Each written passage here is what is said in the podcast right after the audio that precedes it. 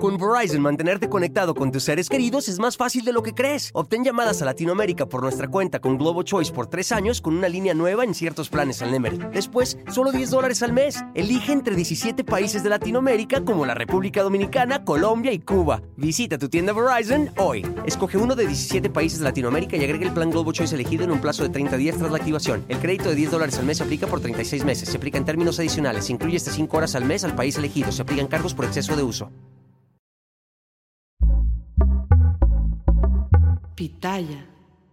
Escúchenme muy bien, porque esto, esto es muy importante para ti y para tus hijos, porque resulta que cuando los niños vuelvan a clases el 28 de agosto, vamos a poder estar seguros de una cosa, que van a aprender todavía menos que antes.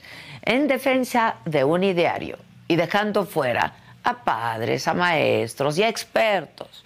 La 4T despedaza el futuro de toda una generación de mexicanos.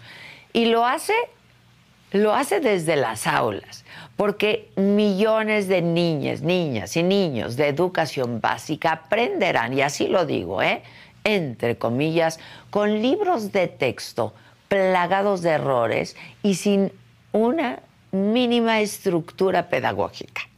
Esos libros de texto son el ingrediente principal de la receta para un futuro bien mediocre. En diciembre del año pasado, la Comisión Nacional de Libros de Texto Gratuito contrató a varias empresas para imprimir los libros del nuevo ciclo escolar 2023-2024. Por ley, a este proceso tuvo que anteceder la publicación de las modificaciones de los nuevos planes de estudio en el diario oficial de la Federación, así como una capacitación para los docentes para implementar esos cambios ante los grupos y, por supuesto, pruebas piloto para hacer ajustes antes de iniciar el nuevo ciclo. Sin embargo, no tenemos ninguna noticia de que eso haya pasado. Y lo planteo así porque, como ha sido la marca de Palacio Nacional, toda, toda la documentación acerca de cómo se crearon estos libros de texto gratuitos o de cómo se preparó a los maestros ha quedado reservada. Reservada por cinco años. Y debido a todo esto, organizaciones como la Unión Nacional de Padres de Familia interpuso un amparo y a principios de julio consiguió una suspensión definitiva. ¿Qué quiere decir esto? Que una juez ordenó a la Secretaría de Educación Pública frenar todo el proceso e instruyó que se debían revisar los programas educativos y verificar el contenido de los libros antes de que fueran entregados. Pero claramente, pues claramente esto no importó al gobierno y desde el 12 de julio se han venido repartiendo esos libros. Solo en un estado se ha acatado la orden judicial y se trata de Guanajuato, donde ahí ya se retiraron más de dos millones de libros. Hasta ahora, lo que sabemos de esos nuevos libros de texto ha sido por medio de filtraciones en la prensa que han conseguido copias digitales. Y los hallazgos son simplemente catastróficos. Durante los últimos 63 años, los libros de texto se han ido modificando, pero la parte de matemáticas siempre se ha ido robusteciendo. Por ejemplo, en el último libro escolar de primer año había 220 páginas solo para esa asignatura. Pero el próximo ciclo escolar los niños solamente van a tener 24 páginas para aprender y ejercitar el pensamiento matemático. Así es, solo 24 páginas. Y los errores no solamente quedan ahí, este, en este nuevo esquema, los niños no tienen libros ni para matemáticas, pero tampoco para español, ni para ciencias naturales, ni para geografía y de otras asignaturas. Es decir, van a volver a casa solo con dos libros. Uno llamado Nuestros Saberes, otro titulado Múltiples Lenguajes, que se supone concentran todo el conocimiento, todo el saber. ¿Y cómo lo hacen? Bueno, Pues ahora los profesores tienen esta desafiante labor de plantear problemas del entorno cercano, de la realidad inmediata, para que entonces los niños se concentren en cómo resolverlos y abordarlos, sin un pensamiento matemático, por supuesto. Entonces, aprender todo sobre biología, ciencias sociales, matemáticas y demás, así, sobre la marcha, casi, pues no casi, improvisando. Otros problemas que se han detectado son que el nuevo plan de estudios contempla únicamente dos libros de referencia para estudiantes de secundaria, cuando antes por cada materia los profesores podían elegir de 10 y hasta 16 títulos de libros, todos aprobados por la Secretaría de Educación Pública.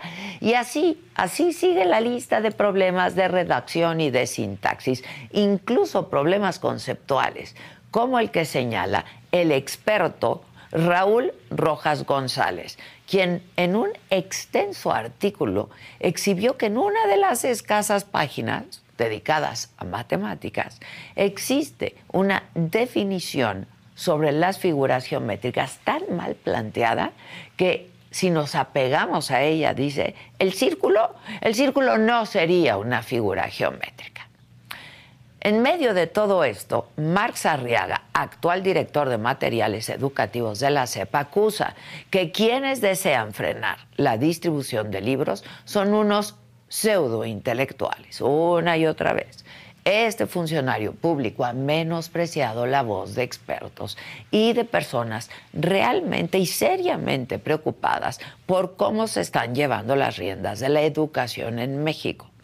El viernes, el presidente López Obrador salió a defender estos bodrios, porque esos son bodrios de texto con los que se pretende educar a leslas y los niños. Y dijo que no se van a retirar, desobedeciendo así una orden judicial. Porque, pues a mí no me vengan con que la ley es la ley.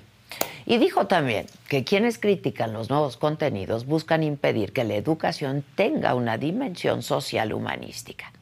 Y es que el núcleo de estos libros es un enfoque de pedagogía crítica cuyo máximo exponente es el pedagogo brasileño Paulo Freire, de orientación marxista y autor del libro Pedagogía del Oprimido, en el que propone una nueva forma de relación entre el educador y el alumno y entre los sujetos sociales. Sin embargo, los nuevos libros presentan graves problemas al traducir estos ideales educativos en actividades didácticamente pertinentes. Hacerlo notar, hacerlo notar, no, no es una afrenta al gobierno, sino una legítima preocupación por el futuro.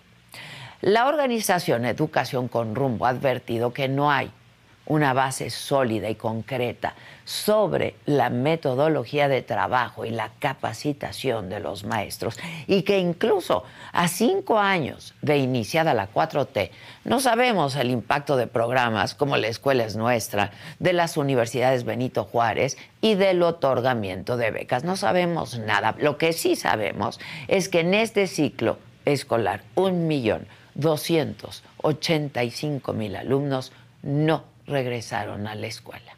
Que los estándares educativos en México siguen decayendo a niveles escandalosos, porque aunque la 4T quiere hacer de las palabras de Paulo Freire una nueva realidad, se olvidó de una de sus máximas. Enseñar exige saber escuchar. Y el actual gobierno hace años que se tapó los oídos. Y peor aún, no le importa el futuro de los niños de nuestro país. Yo soy Adela Micha.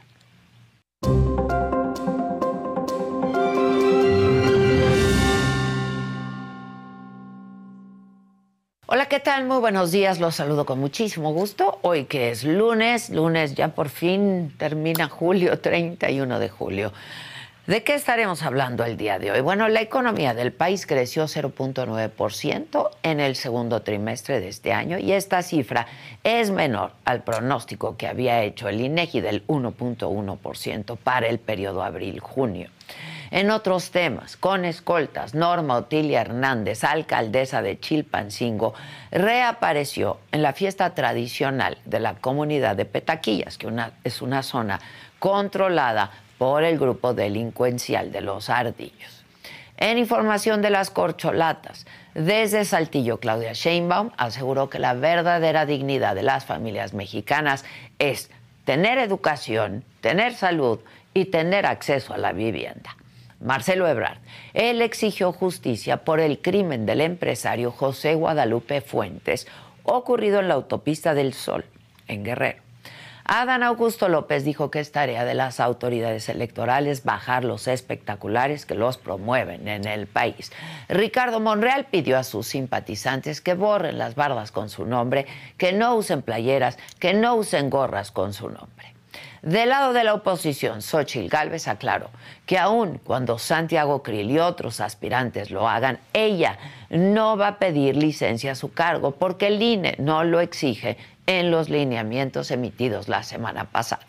En información internacional, un juez legalizó la detención de Nicolás Petro, hijo del presidente de Colombia. Se le acusa de lavado de dinero y enriquecimiento ilícito. Nicolás Petro y su ex esposa habrían recibido 600 millones de pesos colombianos, que son 153 mil dólares, que serían destinados a la campaña del actual presidente colombiano. En los otros temas, Jorge Loza es el octavo expulsado de la Casa de los Famosos. Max Verstappen y el Checo Pérez de la escudería Red Bull suben al podio en primero y segundo lugar en el Gran Premio de Bélgica. Bueno, pues de todo esto y muchísimo más estaremos comentando junto con todos ustedes esta mañana aquí Me lo dijo Adela, así es que no se vayan, que ya comenzamos.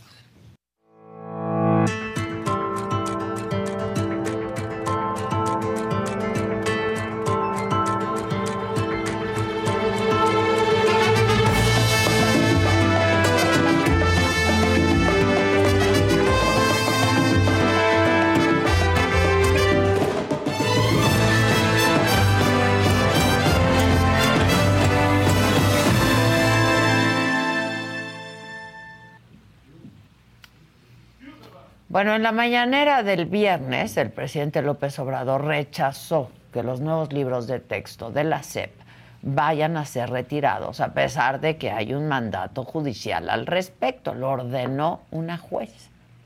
Además, el presidente respaldó el contenido de los libros y aseguró que en su creación sí participaron maestros, pedagogos y especialistas. Nosotros no podemos saberlo porque es información reservada por lo menos cinco años. Así lo dijo el presidente.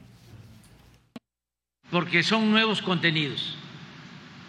Y ya esos nuevos contenidos, pues lo que buscan es que la educación eh, tenga una dimensión social, humanística, y científica que se había perdido, porque durante el periodo neoliberal, bueno, no querían que se conociera nuestra historia, se empezó a hacer a un lado la historia, se quitó el civismo, la ética, porque los libros de texto reafirmaban lo que sostenían las políticas neoliberales. Les hablaba de Raúl Rojas, es este hombre con el que hemos hablado en varias ocasiones de distintos temas, sobre todo estuvo muy involucrado también eh, en el tema de la pandemia y de cómo se había manejado la pandemia. Él es un científico con un amplio reconocimiento, no solo en México, eh, a nivel mundial en el campo de las ciencias, de las ciencias de la computación, de las ciencias de la macotrónica. Ese es Raúl Rojas. Es Premio Nacional de Tecnología, Innovación y Diseño, doctor en Economía, actual catedrático en la Universidad de Berlín. En fin, es toda una autoridad para hablar del tema. Y les decía que, aunque han sido pues muy omisos en darnos a conocer información, se filtró en la prensa la versión digital de estos dos libros de texto. Y Raúl Rojas ha estado escribiendo mucho al respecto. Yo he leído dos, tres artículos de él bien, bien interesantes. Eh, justamente de estos libros de texto y de la importancia de enseñar pues matemáticas a los niños, que de por sí estábamos mal.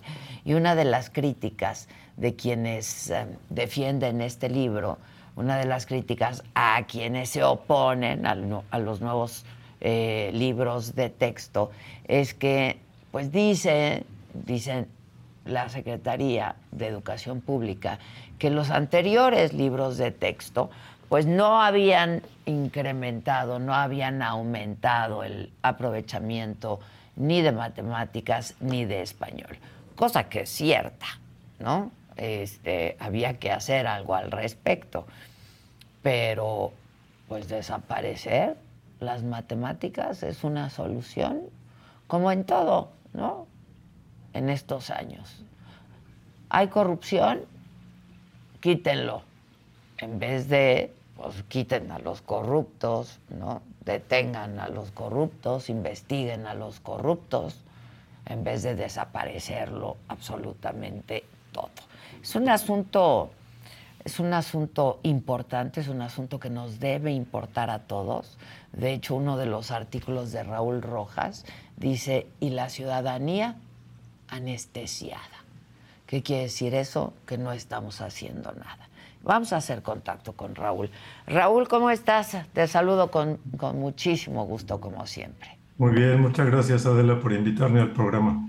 No, al contrario, te he estado leyendo como siempre con mucho interés y ahora con mucha preocupación también en tus artículos que eh, pues tienen que ver con eh, este, este asunto de eh, estos nuevos libros de texto, la desaparición de los libros de matemáticas, de español, de ciencias sociales, en fin.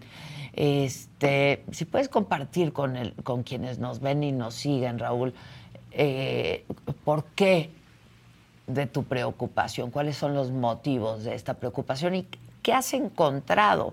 ¿No? Porque además pues no solo eliminan un libro de matemáticas, toda la, enseñanza de matemáticas se reduce a 24 páginas en dos libros, pero además entiendo que hay errores.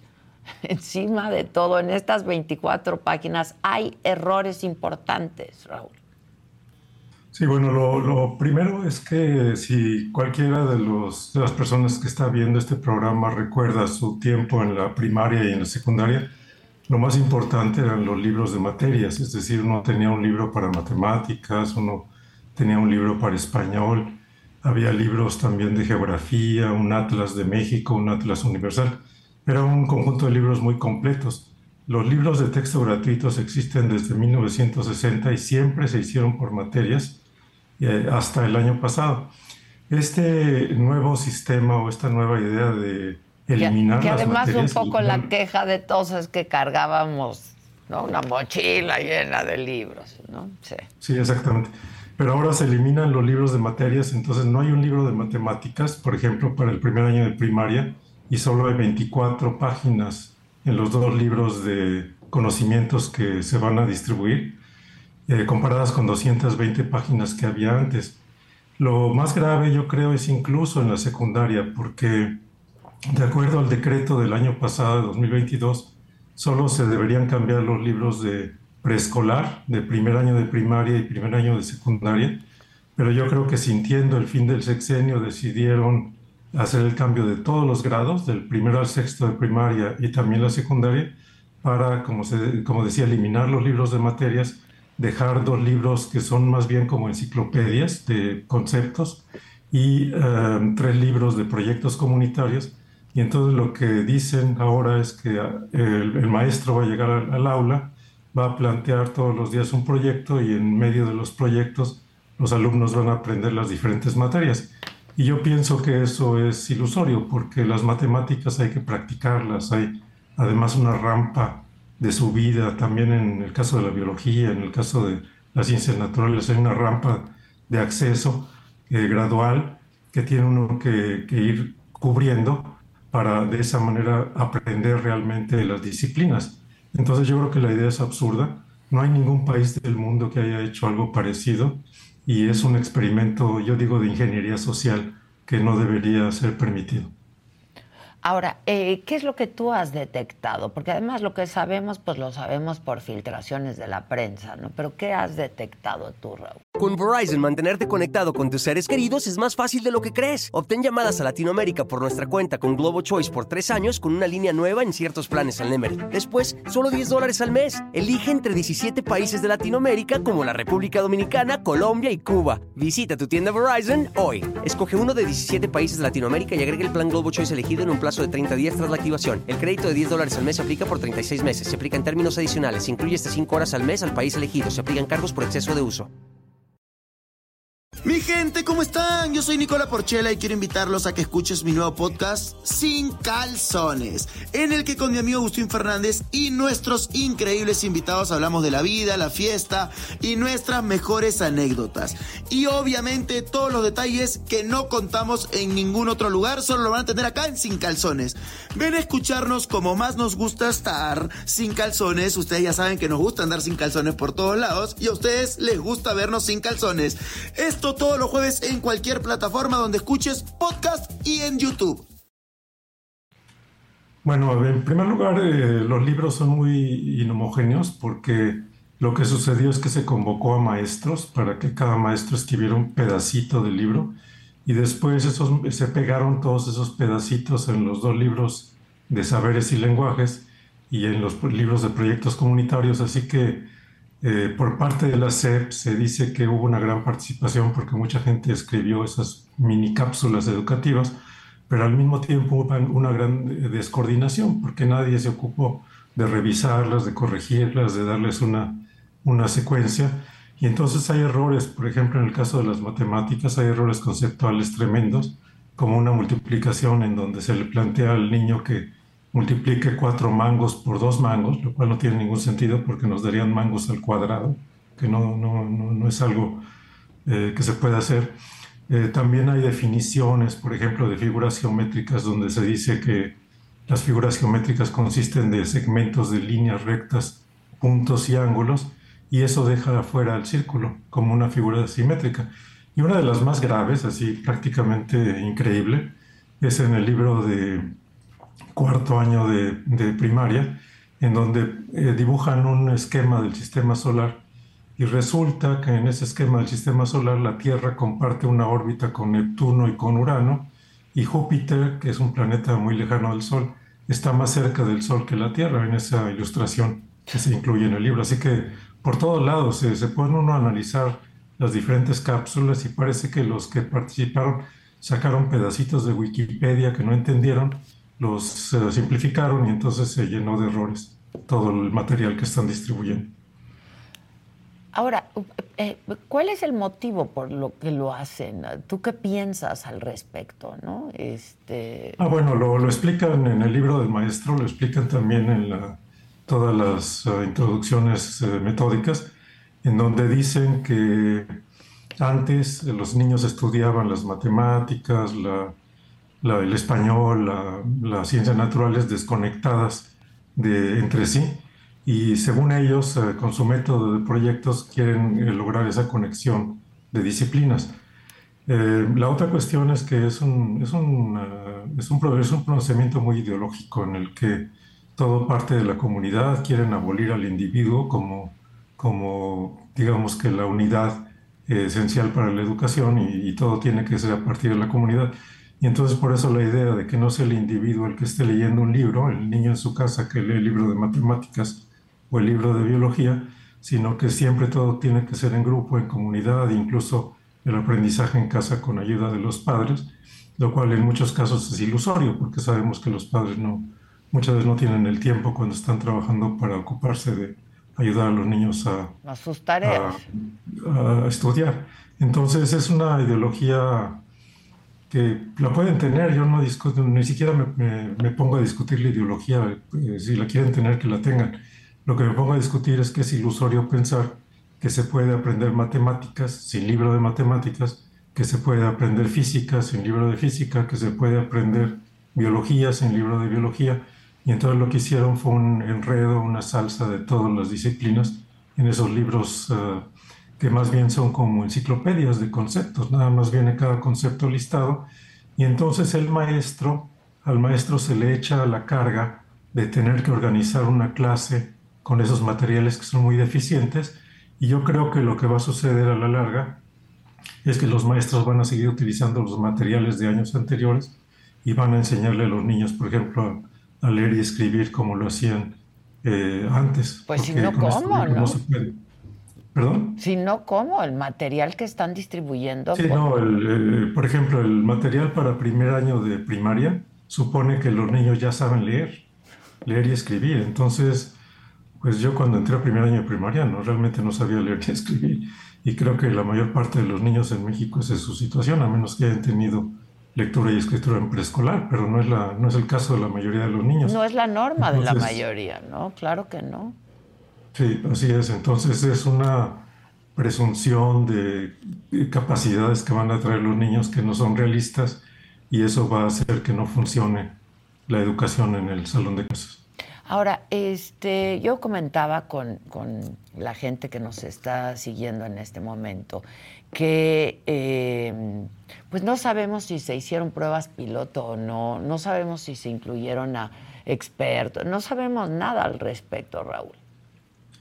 Bueno, el, decreto eh, por el que se establecía que iban a cambiar los libros, como decía yo, de preescolar, primero de primaria y primero de secundaria, establecía muy claramente que había que hacer pruebas piloto. Y eso es lo que siempre se hace. Si alguien quiere hacer eh, cirugía en el sistema educativo, pues lo primero que hay que hacer es en alguna región o con algunas escuelas ver qué sucede, cuál es la experiencia, para ver si se puede generalizar. Eso es lo primero que había que hacer y eso lo dice el decreto explícitamente.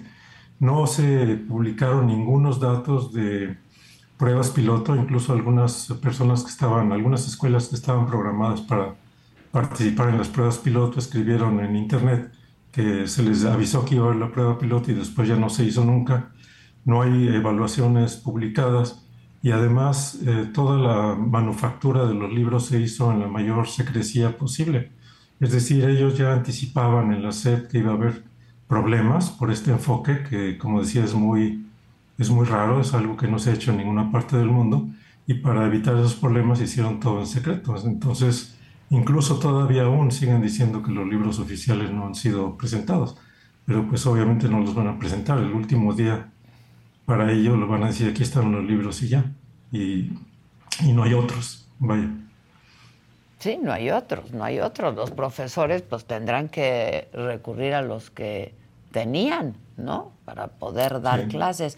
Ahora, este una, algo que señalan quienes elaboraron ¿no? este libro de texto y quienes defienden el libro de texto es que los anteriores no pues habían comprobado este aprovechamiento ni en matemáticas ni en español. ¿Qué, qué dices tú de esto, Raúl? Digo que... No, yo creo que eso no es cierto, eso, eso, es, eso es completamente falso. Yo recuerdo cuando se hicieron los libros de texto gratuito de 1972 en el caso de las matemáticas y la Secretaría de Educación Pública convocó a matemáticos muy destacados como Carlos Simas, Eugenio Filloy, eh, Ribaud, los convocó a que elaboraran nuevos libros de texto y en ciencias sociales pusieron al Colegio de México a cargo de, los libros en biología al CIMBESTAD. Así que siempre han participado científicos de primera talla asesorando o escribiendo partes de los libros de texto. De hecho, también durante la época de Cedillo se ponían a concurso los libros de texto gratuito. Entonces el que quería escribir el libro de historia lo escribía y se metía al concurso y, la CEP escogía alguno de los libros. Así que había siempre un control de calidad muy bueno. Eh, se le quiere echar la culpa a los libros de problemas que tiene la educación en México, que son reales, sobre todo por la pandemia durante la pandemia los niños perdieron muchas horas y muchos días de escolaridad y contacto con los maestros, entonces claro que bajó la calidad, pero eso no es culpa del, del, libro, el libro está ahí y los libros estaban bien hechos, los libros tenían ejercicios en todas sus páginas, por ejemplo el libro de matemáticas no era simplemente explicar qué es una figura geométrica, sino pedirle al, al alumno que, que hiciera un ejercicio y que llenara parte de la página con sus resultados. Así que el libro era un libro activo, era un libro para estar trabajando con él. Estos libros que ahora se presentan son libros pasivos, porque a pesar de que dicen que se van a hacer proyectos, el libro mismo no contiene ninguna parte para trabajar ahí, no, no tiene partes para recortar, que tenía antes también el libro de matemáticas, para recortar figuras geométricas. Entonces, eh, aquí el, el, el, niño va a, ser un, va a actuar pasivamente, se va a enfrentar pasivamente a los libros de texto y el maestro es el que va a tener que cubrir todas esas deficiencias. Ahora, otra de las críticas que se hacen a los libros de texto anteriores es que tenían un sesgo neoliberal, Raúl. Bueno, eso es también absurdo, porque si yo tengo un, libro de matemáticas, pues las matemáticas son las matemáticas y hay que aprender a sumar y restar y multiplicar y, yo no sé de dónde le puedo uno meter ese sesgo neoliberal a las matemáticas o al libro de de geografía o el libro de ciencias naturales donde se habla de, de la física y la astronomía. Entonces, eh, lo que, lo, más bien lo que han estado diciendo eh, mucho es que la separación en materias es neoliberal por sí misma. La separación de, del conocimiento en materias y que el conocimiento tiene que estar eh, interrelacionado y tiene que ser un solo conocimiento. Y además una cosa que dicen y que es muy preocupante es que no solamente el método científico es el método que se debe utilizar para aprender y en la ciencia, sino que hay muchos otros saberes, saberes comunitarios y otro tipo de saberes, que son igualmente válidos, por así decirlo. Y entonces en el caso de medicina, pues, eh, pues ahí están los resultados científicos de la medicina y de los medicamentos, pero hay toda una serie de conocimientos comunitarios que también se le consideran igualmente válidos. Entonces es un relativismo que yo creo que es eh, dañino porque se trata de que los niños se relacionen con la ciencia, que aprendan a trabajar con el método científico, que aprendan a pensar de manera lógica. Y eso es lo que logran los libros de matemáticas y los libros de ciencia, que aprendan a pensar lógicamente y eso es algo que les va a servir eh, toda la vida estos nuevos libros tienen algún sesgo. Yo también le decía eh, al auditorio que este, el núcleo de estos libros está basado ¿no? en eh, un, enfoque de, pedagogía crítica cuyo exponente es un brasileño, Paul Freire. ¿Tú lo conoces? sí, claro, Paulo Freire es muy conocido, pero yo creo que yo creo que ni siquiera se trata de que copiaron las ideas de Freire o copiaron las recetas de, de, Freire. Creo que copiaron la fraseología de Freire y copiaron la fraseología de otros pensadores que mencionan en, su, en sus libros. Pero, sin embargo, yo creo que esto no tiene ningún precedente, no tiene ninguna base, ninguna ideología planteada anteriormente. La única relación realmente lo, lo escribí también en mi artículo, lo único que históricamente es comparable es cuando en China hicieron la revolución cultural y también dijeron que las universidades y las escuelas eran burguesas, que había que reformar todos los planes de estudio y entonces los planes de estudio consistían en una sección que era el pensamiento de Mao Zedong, una segunda sección que era agricultura, otra sección sobre condición o adiestramiento militar y una cuarta sección sobre problemas de la comunidad, me parece. Y, eh, por ejemplo, las matemáticas la metieron en la parte de agricultura. Entonces, cuando la gente durante la revolución cultural en China aprendía matemáticas, era para poder sembrar la cosecha, para saber algo de, de, agronomía, pero no era para estudiar matemáticas. Y eso duró unos cuantos años hasta que la revolución cultural se derrumbó por sí sola y los chinos abandonaron toda esa, esa idea. Y ahora China es un país que tiene de los mejores matemáticos en las escuelas, de los mejores científicos, porque han puesto mucho énfasis en la educación. Y eso es algo que en México eh, no tenemos. La, la, la, la, Ley General de Educación señala que se tiene que gastar en educación el 8% del Producto Interno Bruto y estamos gastando menos del 4%, o sea, menos de la, de la mitad de lo que señala la ley. México es en la OSD el penúltimo país en cuanto a inversión en educación. Casi todos los países eh, europeos y países, incluso eh, no solo europeos, sino Chile, por ejemplo, invierte mucho más en educación per cápita por niño que lo que invierte México. Entonces ahí tenemos un déficit histórico y quererle echar la culpa a los libros de texto gratuito porque no se invierte en educación, porque no se invierte en infraestructura para educación, también por la cuestión de la, de la pandemia, quererle echar la culpa a los libros es absurdo. Eh, no fueron los libros de texto gratuito los que han provocado los problemas de rezago educativo en México, es todo el conjunto de la política educativa y ahora con esto pues va a ser peor porque vamos a tener un retraso histórico con respecto a, a varios países durante el tiempo que esto se mantenga.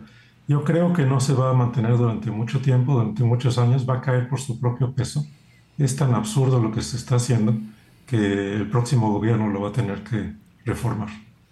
Eh, híjoles, pero tú decías, y la ciudadanía anestesiadas, ¿qué, qué, qué, ¿qué, nos está pasando? Digo, ¿dónde está la preocupación de todos los padres de familia? ¿no? Eh, eh, pues es el futuro de nuestro país, aunque parezca frase hecha, esa es la verdad, ¿no? Sí, aquí lo que está sucediendo es una cuestión también muy clara.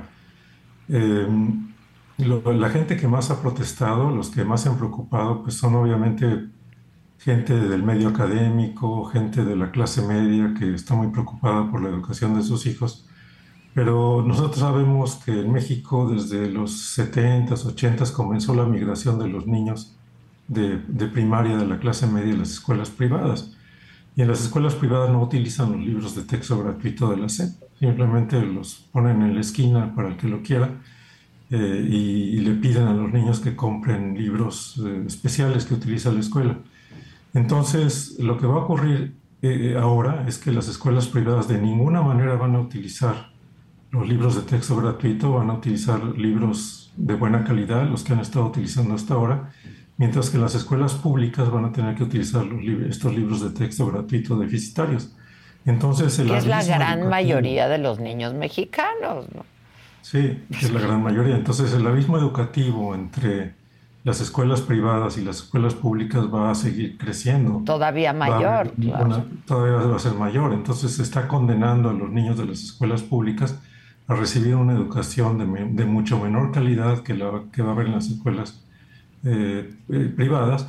Y entonces lo que ha pasado es que muchos padres de familia, yo me imagino, no se preocupan porque dicen, bueno, mi hijo de todas maneras va a ir a una escuela privada y ahí no tiene nada que ver con los libros y además lo que pasa en México es que todos los días hay un nuevo escándalo, todos los días hay un nuevo, hay un nuevo problema que, que no se resuelve y entonces ya la ciudadanía está cansada, ¿no? Que sale el problema de Pemex, que se desaparecieron 150 millones de, de dólares, sale el problema de Segalmex, sale la caída de la línea 12 del metro, sale una cosa tras otra durante semanas y meses y cuando llega el problema de los libros de texto gratuito, aunque en perspectiva, digamos, en cuanto al futuro de la sociedad mexicana un problema central, un problema clave, pues ya la ciudadanía está cansada, está anestesiada, como yo escribo en mi texto, ya, ya no tiene fuerza para protestar.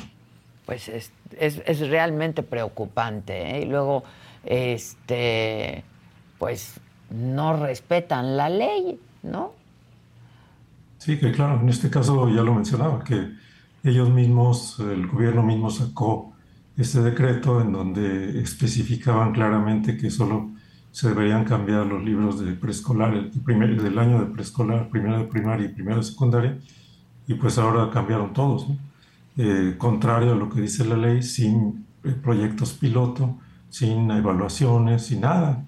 Yo digo que es un golpe de estado educativo, porque anuncian una cosa y al final de cuentas acaban haciendo otra cosa. Yo, yo no me imagino que en ningún país del mundo los niños puedan ir desde el primer grado hasta el noveno grado, o sea, el tercer año de secundaria, nueve años, sin tener un libro de matemáticas en las manos. ¿Qué es lo que ahora va a suceder si estos libros de texto gratuito se, se dejan como están? Sí, sí, sí. Eh, pues realmente muy delicado a ver qué a ver qué es lo que pasa. El único estado que ha acatado la orden judicial ha sido Guanajuato en este momento que retiró los libros de texto que habían sido distribuidos ¿no? Sí, así es. También leí que había escuelas en Saltillo que estaban pidiéndole a los estudiantes que regresaran los libros de texto gratuitos para volver del año pasado para volverlos a utilizar este año pero digamos que son esfuerzos muy... Aislados, pues claro. Aislados. aislados. Sí. Terrible. Raúl, como siempre, muchísimas gracias. Ya, es, ya, ya son buenas tardes por allá, ¿no? Sí, bueno, sí, buenas tardes, buenas tardes acá y, buenos días por allá. Muchas gracias, Adel. No, gracias a ti. Muchas gracias. Gracias.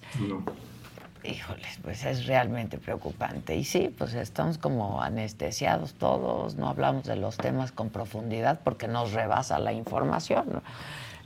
mañana es otra cosa y pasado es otra cosa, pero estamos hablando de la educación de los niños en nuestro país. Mañana martes les voy a presentar una conversación que hace apenas unos días sostuve con el ingeniero Cuauhtémoc Cárdenas. Yo creo que es al único que se le puede llamar líder moral de la izquierda en México. Una conversación realmente interesante. Eh, es un nombre realmente interesante. Yo a los chavos que trabajan conmigo aquí les decía, con él tómense foto, con él tómense foto, porque es parte de la historia de la democracia de nuestro país. Cuauhtémoc Cárdenas, mañana 7 de la noche. ¿Estamos peor que hace seis años? ¿Estamos peor que hace diez años? Hoy tenemos más pobres. ¿Estás con el pueblo o con la oligarquía? Yo estoy con todo aquello que puede ser positivo para el país. ¿Qué piensas de esta intención de dividir hacia el país? ¿O eres del pueblo bueno o eres oligarca? Se está contra la persona del presidente o a favor de la persona del presidente. El presidente adelantó los tiempos electorales, ¿no? Pues primero me parece que es eh, incorrecto que se esté pasando por encima de la ley. ¿Qué opinas del método? No creo en las encuestas como procedimiento de definición. Te vimos en la serie de Paco Stanley y dices, no sé qué otros intereses podrían tener. Lo mencionas Ricardo Salinas. Lo cierto es que eh, se comete un asesinato en la ciudad y él sale ese mismo día en, la, en, su, en su televisora pidiendo mi destitución. ¿Cuáles eran los intereses de él en ese momento? No lo conozco. Siempre ha sido muy prudente, muy educado, pero yo no creo que no, ahora sí que, que nunca te encabrones, ingeniero. Sí, ¿Qué te hace encabronar? Pues la situación que tenemos en el país. ¿Tú te arrepientes de algo, ingeniero? De tu larga pues vida política, estoy hablando. No. ¿Nada? Pues no, hasta que yo me dé cuenta, ¿no?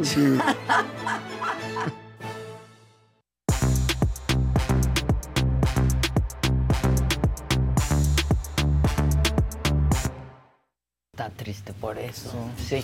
Gran entrevista, ¿eh? de verdad. Gran entrevista. Artífice de la eh, democracia y de la. Pues sí, el único de verdad que se le puede llamar el líder moral, aunque no le guste el término. Pero, ¿Líder de quién? Claro. ya líder de quién, me dice, ¿no? Eh, de la izquierda en nuestro país. Es la historia. Pues es la historia en vida, ¿no? Sí gran entrevista. Mañana 7 de la noche. Buenos días, muchachos. Buenos, días. Bien y de buenas, animosos. No, después de esto, ya lo veníamos platicando, pero es que es una mentada de, madre. O sea, al rato van a decir, ni supas ni restes. Un crimen, está terrible. Uno pensaba que la mano de seis dedos ya era un exceso. O sea, sí, ¿se acuerdan? Un libro de texto, ¿no? Sí, sí, sí. Este... Sí, había seis dedos. O sea, pero ¿cómo puedes pensar que eso No, pero ahora, pues, estaba yo, es que ha escrito unos artículos buenísimos. A ver si luego podemos compartir, eh, Nadia, el link de los artículos de Raúl Rojas, porque han estado bien interesantes y te lo explica muy bien. ¿no? A ver, me decían, ¿por qué no, eh, ¿por qué no entrevistas a un joven que hable de esto? Es una eh, es una eminencia, hombre. O sea, es catedrático de la Universidad de Berlín, Premio Nacional de Ciencias. Exacto. ¿No? Este, y se los llevan. Porque se ah, pues claro. Sí, porque tenemos este, fuga de talento. Exacto, pero es una autoridad, es una eminencia, ¿no? Este, y dice, pues si seguimos no lo que plantea esto, el círculo pues no es una figura geométrica, por ejemplo. Exacto. Este, o sea, el daño va a ser irreversible o cuántos años te vas a tardar? de por, por la pandemia. Por la pandemia ya teníamos un rezago. En matemáticas, pues tenemos es serias terrible, deficiencias. Pero como él dice, eso no es responsabilidad de los libros de texto. los libros de texto están, estaban bien hechos. Yo me acuerdo, ¿se acuerdan de los libros? Claro, por supuesto que sí. O sea, no, y de la Yo me acuerdo que el de mate era sí, así. el de hasta ciencias naturales. De ciencias naturales. y de ese pasabas al Baldor que odiabas al Baldor. Sí, claro. Las referencias que tenían, aparte, eran a veces hasta 16 libros como referencia. Claro. hoy dos. Dos. Dos, es terrible eso. No, no, no, no. Pero además ideología, ¿no? Seguro. ideología pura. Esos dos deben ser los que casan con lo que tú estás Marx Arriaga, pensando. en serio, es una No, no, Max Arriaga no debería estar en lo macabrón diario. Sí. Ahí vive. Porque también, y yo, yo se los digo como periodista y como un medio de comunicación, lo que dice Raúl Rojas es cierto de la anestesia.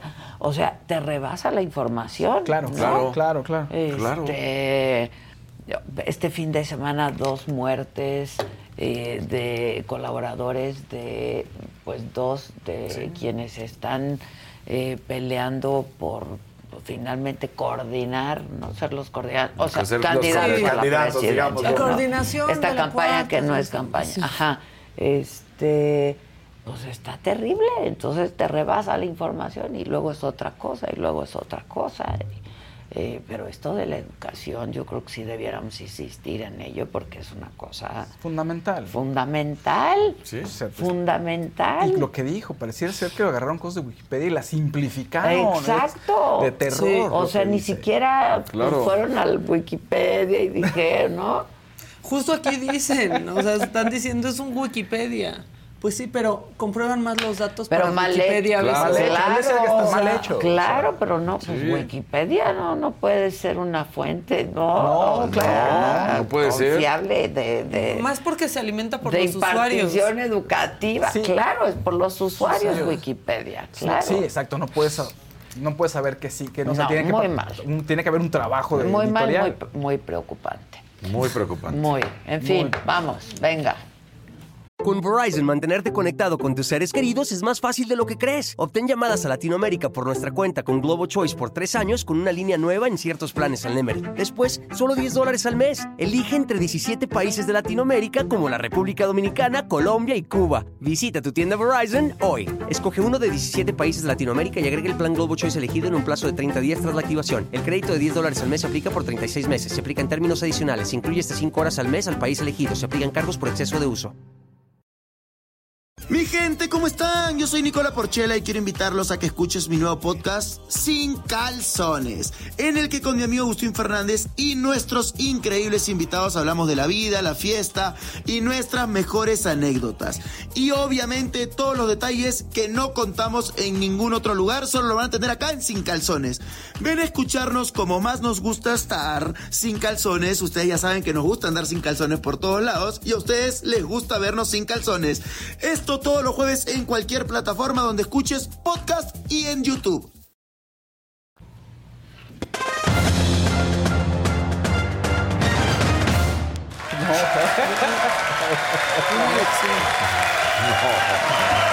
¿Cómo están? Feliz inicio de semana, qué gusto saludarlos, pónganle like. Hola Daniel, ¿cómo Ahora estás? solo se escuchó que dije una erección Sí, y la sí, gente solo no se va a escuchó entender. una erección. No, que eh, también te piden hacer una maqueta de una erección. Lo sacó el Reforma, el viernes pasado se hizo. Una maqueta. No, no, no. No. maqueta. Haz una maqueta de Raro. una erección. Qué raro, compadre. Bueno, en fin. O sea, No, educación sexual. sí, que está bien, pero... Pero así. Pero o que- sea, O sea, por. Por, exacto. Miriam Oliveros, un azulito. Al gobierno le conviene tener al pueblo ignorante. Pues, Anestesia. exacto. Con anestesia. tanta cosa. ¿no? Bueno, ¿qué sucedió en el Gran Premio de Bélgica? Ya empieza el descanso, las vacaciones de verano como es en, en la Fórmula 1. Pues lo que tenía que suceder, Max Verstappen gana sin problema alguno, seis vueltas prácticamente para acercarse. Checo Pérez inmediatamente um, se cuela al liderato de lo que fue la arrancada, pero después... 16 vueltas después, en la 17, va- Max Verstappen los dejaron correr, dijeron adelante, compitan y pues Max supera a Checo Pérez. La buena noticia es que termina en el primer lugar Max Verstappen, en el segundo Checo Pérez y después en la tercera plaza llega justamente el- eh, Leclerc. Se me estaba trabando la lengua con Charles Leclerc. Leclerc. ¿Cómo, ¿Cómo está el campeonato de pilotos? Max Verstappen en primer lugar, prácticamente ya campeón una vez más, con 314 puntos. Checo Pérez en segundo lugar con 189. Ya le saca 40 puntos a Fernando Alonso. Y se cerró el espacio entre Alonso y Hamilton, que están solamente con un puntito de diferencia. Red Bull también podríamos decir que en el de constructores es prácticamente campeón, 500 puntos contra Mercedes que tiene 247. Entonces, bueno, pues una locura lo que se vivió ayer en la Fórmula 1, la verdad, bien por Checo Pérez. Y lo decía Helmut Marco, lo decía gente, se quitó este sueño, se quitó esta presión, de decir voy a ser campeón, y ya, otra vez empezó a competir, ya asimiló la realidad Claro, y de muy- la que y se lo hace muy bien, Y lo y hace lo muy está bien. haciendo muy bien. Exacto, pero cuando empezó con esta presión y decir puedo ser campeón y yo lo voy a conseguir, vinieron todos los errores, ya fue como de ya está lejos, ya no vas a poder y ya mejor dedícate a lo tuyo. ¿Qué pasa en la League's Cup? Va- Vamos a hablar de este torneo que sabemos que no ha terminado de gustar, pero pues es el que se está viviendo entre Estados Unidos, la MLS y México. Bueno, eh, eh, hasta este momento ya hay varios equipos de México calificados. Pachuca, América, Cruz Azul, León, Pumas, Juárez, Querétaro, Atlas, Monterrey, Tigres y Mazatlán. Eliminados. Necaxa, Santos, Tijuana y Atlético San Luis. Hoy se estarán eh, definiendo los otros que pueden calificar, que son Pueblas, Chivas y Toluca y veremos si logran avanzar a la siguiente ronda. Mientras tanto, pues ya sabemos que los norteamericanos tienen más equipos y por eso también ya avanzaron. No se vale eso, Casarín. No, bueno, pues es su ML, es su liga, tienen más equipos allá que nosotros y por eso también eh, esta situación. Lo bueno es que, pues sí, la verdad es que la MLS ha crecido a pasos agigantados. Ahí sí no se puede negar, están invirtiendo muchísimo. Tú ves hoy en día cualquier equipo de la MLS y tiene jugadores europeos de todas las edades. Tiene jóvenes, pero también tiene ya consagrados, tiene leyendas, tiene todo y por eso lo están haciendo bien. Y normalmente veíamos que cuando competían le costaba mucho trabajo a los equipos de México. Ahorita están sacando la casta, digámoslo, el carácter, están eh, teniendo buenos partidos. Vamos a ver más adelante cómo, cómo sucede.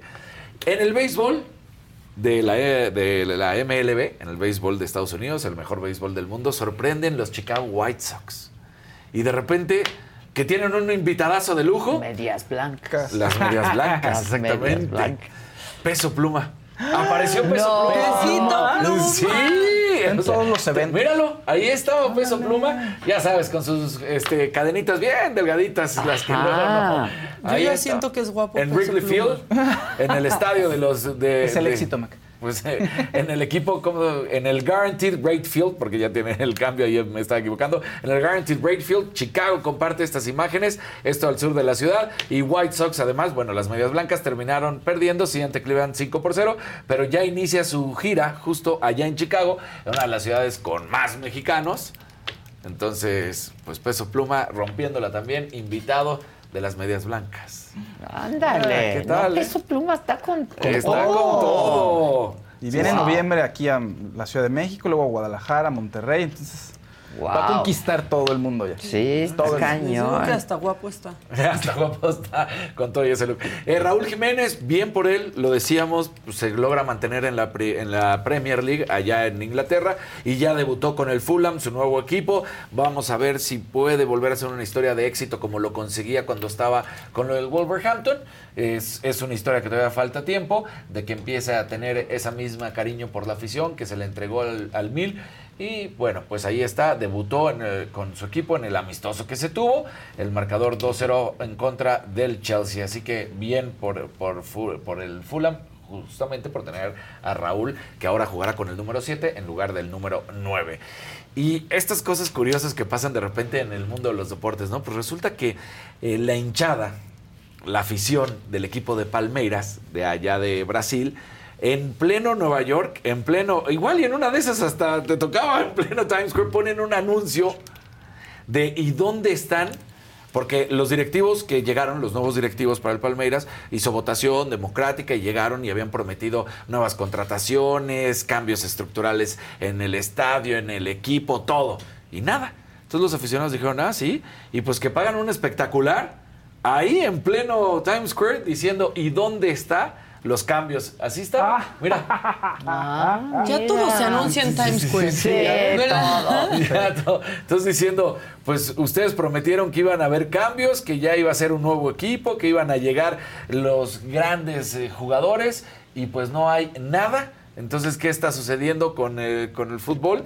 Pero también habla de que están yendo a territorio justamente estadounidense, llamando la atención. O sea, Hay que anunciarnos Hay que ahí. anunciarnos. No, yo creo que sí se Pues puede. ya no debe ser tan caro, yo creo. ¿No? ¿Alguien quiere, ¿alguien quiere financiar? Y a nosotros sí nos ven allá, ¿eh? A cada rato. Sí, Sí, siempre dicen. Siempre. ¿Alguien nos quiere financiar, muchachos? Times Square. En En Times Square. ¿Por qué no?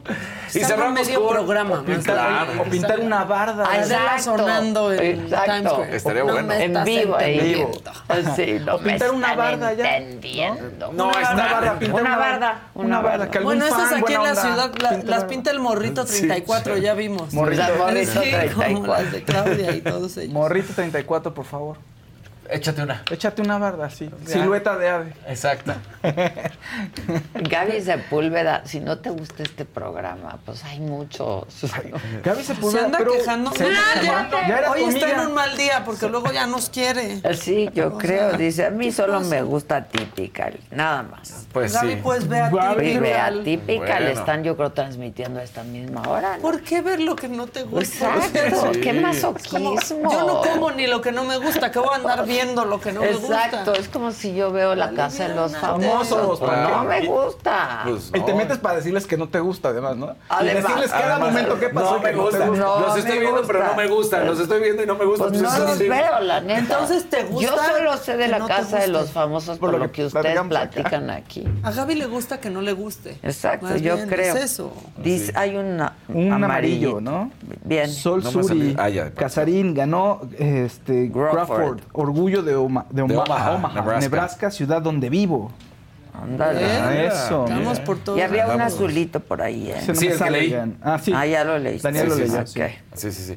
Y bueno, eh, buenas noticias para lo que es el golf eh, y sobre todo eh, Gaby López, porque finalizó en la tercera plaza del torneo Evian Championship que se realizó en el Resort Golf Club de Evian Levant, allá en Francia. Es el cuarto mayor de la temporada y bueno, pues con esto logra escalar además del noveno lugar y se coloca entre las tres mejores del certamen, haciéndolo bien. Gaby López que pues sin duda tomó la batuta después de que pues de- sepamos que se había ido la más grande golfista mexicana y entonces bueno pues Gaby López ha tratado eh, de consolidar esta carrera con una presión por supuesto pero pues va bien poco a poco demostrando que tiene golf que tiene calidad y aquí en este cuarto major consigue la tercera plaza. Todavía tiene que seguir dando mejores resultados pero bien por Gaby López. Ya encontré Muy el bien. azulito que decías que se había ido. ¿Otro? Miriam Oliveros o ya lo. Ese sí, que pues, ya sí, lo sí, Ah, Sí. el de tener Al pueblo ignorante. exacto Sí. ese mero Siempre le ha convenido. Eh, pues imagínate nada más La que sigue, por favor. gracias gracias Ah, bueno. Ah, Pero bueno. hoy hay tiro directo. Hoy a las 5 de la tarde tiro Hoy directo. hay tiro directo. Muy bien. El que sigue, por favor.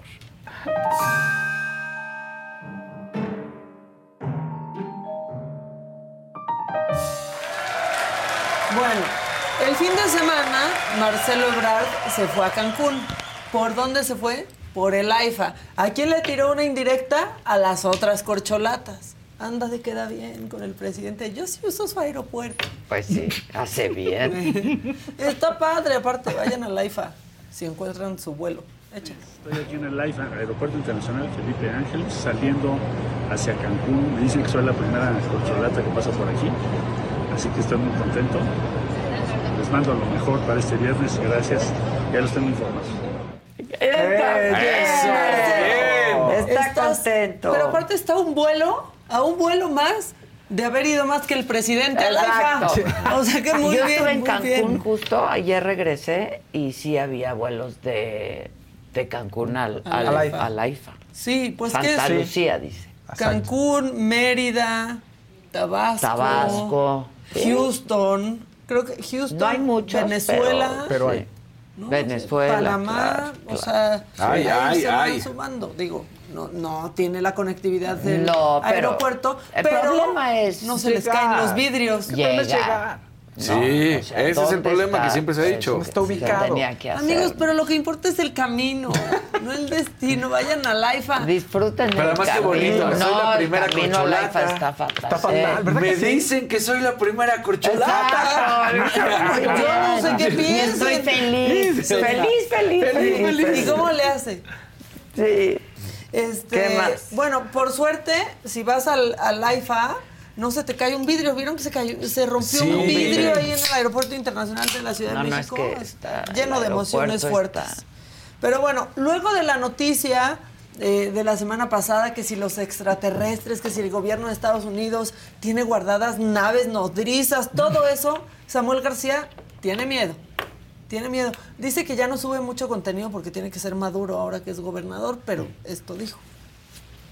Ya me acostumbro a como antes hacer esto, porque ahora como gobernador pues hay que mostrar más madurez, seriedad, etcétera. Pero están pasando cosas raras. Señales del más allá.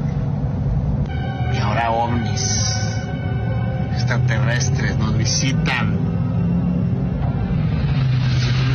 del exterior. ¿Qué significa? ¿Qué debo hacer?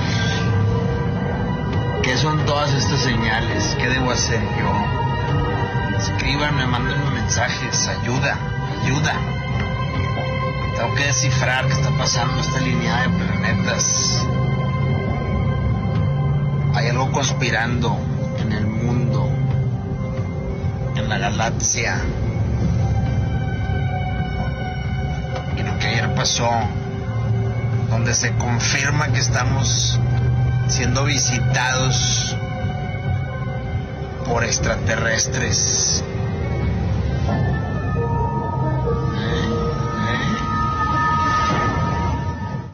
Ay, ¿qué, qué, pasa? qué debo ¿Qué hacer? debo hacer? ¿Qué debo hacer? ¿Cómo lo voy a descifrar? ¿Qué debo hacer? Este, bueno, me dio risa, la verdad. Me gusta que dice, ya tengo que ser más maduro. Sí, y luego hace esto. exacto. Este, Como gobernador. No, pero ah, sí, sí, hay una introducción que dice, pues, como gobernador ya no debo hacer esto, pero. Pero, Pero hay un pero. Me voy a dar la licencia de hablar de los ovnis. Vida en otras galaxias. ¿Qué debo hacer? Parecía la ¿Cómo palabra descifrar canta. los mensajes? La palabra canta. La palabra canta. Bueno, este, ya que andamos hablando de vida extraña en otros planetas, Noroña. Noroña había parecido muy ecuánime, muy objetivo, pero ahorita sí, la neta es que se ganó estar en el macabrón. Después de que la semana pasada Ebrard dice, no, pues yo a Gatel no lo tendría en mi, en mi gabinete, sale él y dice, sí, por cierto, en su gira de por Nueva York, junta más gente un atropellado. Es una canallada lo que han hecho con López Gatel. Las campañas de odio, de. Porque he dicho que después del comprado presidente, pero López Gatel yo creo que sí disputa con mérito propio el segundo lugar en el más odiado. Es eh, terrible la campaña que han hecho en su contra y yo sí lo nombraría secretario de salud. Tengan para que aprendan. Si yo si logramos la hazaña colectiva, Gatel tendría un lugar importantísimo en el nuevo momento, en la segunda etapa de la cuarta transformación. Por merecimiento propio, por méritos, por méritos en campaña, bien ganado bien ganado. Es un hombre preparado, es un hombre comprometido, es un hombre consecuente, es un tipo conocedor de su materia, es un buen comunicador, ha confrontado a las grandes... Pues. No, ya, No, no, por ya. mérito propio, Por- dice. por- no, por mérito propio es el segundo hombre más, Más odiado. odiado, claro. claro. por Todo el mérito gremio propio. de los doctores lo odian. ¿De qué está Sí. hablando? ¿De qué habla? Todo el ¿Preparado gremio médico qué? dice, ¿cuál preparación exacto? Bueno, pues así se fue una campaña a la basura. Ya necesitaba hacerle así, o sea, un soplidito para que dejáramos de hacerle caso. Y no nos Pero mostró bueno, su hotel porque pues anda en hotel. Está, ¿no? claro, Está- estaba en un hotel, pero bueno, este, ella no había bailado, ¿no? Justo aquí decíamos, es que Xochitl no anda haciendo bailes, no sé qué. Ya bailó, pero no se trepó a un trend. O sea, no hizo una coreografía de algo que ya está. Hizo su baile la señora Oye, X. pero además le fue muy bien en... Estuvo en Tijuana. y Sí. en Baja- Y, le, y le fue súper bien a Xochitl. Va creciendo. Xochitl va. Hay tiro. Hay tiro. Miren, ¿qué tal ya? Su La de la señora X. Pero les digo que cae bien. Sí, cae Ay, bien. ahora ya pusieron a Ah, Claudia es. Claudia, es Sí. Claudia, yo la vi. Por otro lado, Por otro lado, Claudia, sí. pues sí, en el softball. Luego, Anda Ya bien también. deportista, Claudia, que Pues, si el fútbol, Sí. Les escojo otro Sí. deporte. El softball. Le, El dicen, base. le copias a AMLO y va al softball, Softball. ¿no? Este, pero por favor vean, la bateadora parece que le quiere pegar a una piñata. Esto no se trata tanto de Claudia, se trata de la bateadora.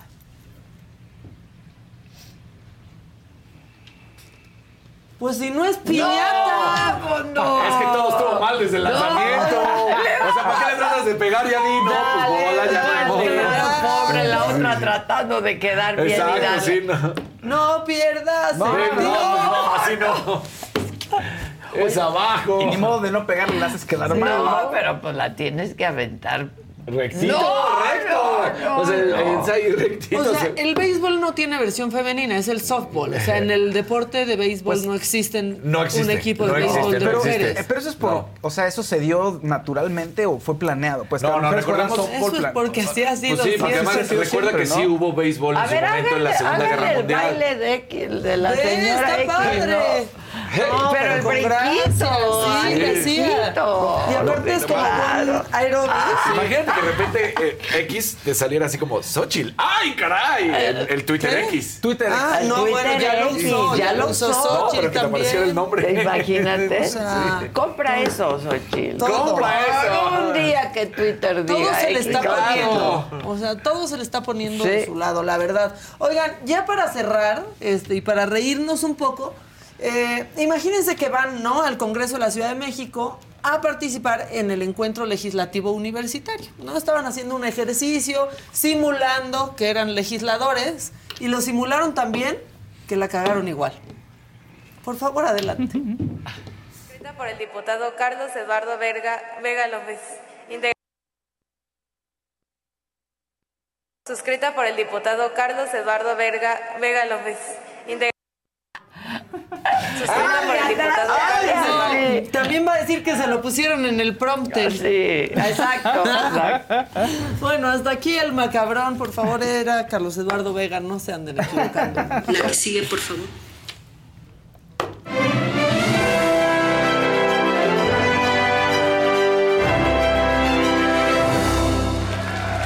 Pónganle like, por favor, compartan la transmisión, hay mucho de qué hablar, hagan feliz a Casarín, pongan colorcitos. Eso, eso, eso, polémica. Éntrenle al lunes. ¿Qué les pasó, tóquenle. Fausto? Chalini dijo, te lo dije. No, yo le dije a Charini desde el viernes, le digo, te vas a burlar de mí, ya lo sé, le dije desde el viernes. Te dije que se- te dije que se quedaba. Salió Jorge. Es que le digo, a mí me estuvo saliendo ma- este Sergio Mayer, que Sergio Mayer se iba de la casa de los famosos. Ya entiendan que no se va a ir. Ya, ya. Es lo que yo les De hecho, dije. se va a acabar la casa de los No se va a famosos. ir. Ya está Sergio. Yo les dije, tantos dicen que se va, que estoy No, con él, no se va a queda. ir. Eh, se queda Sergio Mayer, se queda todo el Team Infierno y la Barbie, y se va Jorge Loza, pero en un fenómeno de redes sociales muy interesante, muy perturbador también, porque hubo una polémica este fin de semana en la cual pasaron un video donde Wendy y Sergio empiezan a jugar, a llevarse pesado con Nicola, lo someten, Wendy le baja los pantalones, Sergio ahí ¿A le pone quién? a Nicola, Sergio le pone una crema ahí en las nalgas y como que se las quieren abrir. Es decir, parece que la intención es meterle un objeto por ahí. Poncho está muerto de la risa, lo nalguean y Poncho parece como que, que le mete o no le mete algo por ahí. O sea, el dedo, digamos. No se ve tan claro en el video, pero eso incendió las redes y empezaron a decir, claro, miren, este Sergio es un abusador y esto se tipifica como abuso sexual y Wendy por qué participó y entonces se hizo muy grande. La amiga de Nicola Porcela, María José, subió un video, estaba muy enojada al respecto. Creo que vale la pena que se Pero escuchen. muy enojada. Muy enojada. No, muy enojada, muy, Muy enojada. Yo Este, vi el video. Hay gente que estuvo defendiendo y dijo, se llevan así, pesadísimo. Y después del suceso, Nicola estaba muerto de la risa y estaban todos platicando como amigos. Bueno, vale la pena que escuchemos a María José Suárez para escuchar esta parte de la historia y luego platicamos acá y a ver ustedes qué opinan. A ver. A ver, venga. No hay que pensar las cosas dos veces para hacer este tipo de videos. Lo pensé y lo voy a hacer y no me importa porque es una chingadera lo que acaban de hacer. está tipificado como delito. No sé si sepa, Sergio Mayer, que lo que le hiciste a Nicola, por supuesto que es un delito. No es lo mismo ir a abrir la puerta de un baño molestando, echando agua, lo que quieran, que abrirle las nalgas a alguien para quererlo penetrar y meter, tratarle de meter un cepillo por el recto y como no pudiste, solo le pusiste crema. Tú y Wendy, ¿qué les pasa? Sea, ¿les gustaría, te gustaría que a tus hijas les hicieran eso? ¿No, verdad? Y no me vengan con mamadas de, ay, con los niños no te metas. No me estoy metiendo con los niños. Se llama educación, se llama bullying y se llama acoso sexual. ¿Y qué crees? Sí, sí es cárcel. No más, no más. Es un reality. ¿Qué pedo con tu enfermedad? ¿Estás sacando lo peor de ti o estamos conociendo al verdadero Sergio, diputado? Así nomás, hagan algo, ¿no? Tú y Wendy están muy enfermos. O sea, fue un, a ver, fue un juego en el contexto en el que ellos lo están tomando. Sí se ve un poco perturbador el video.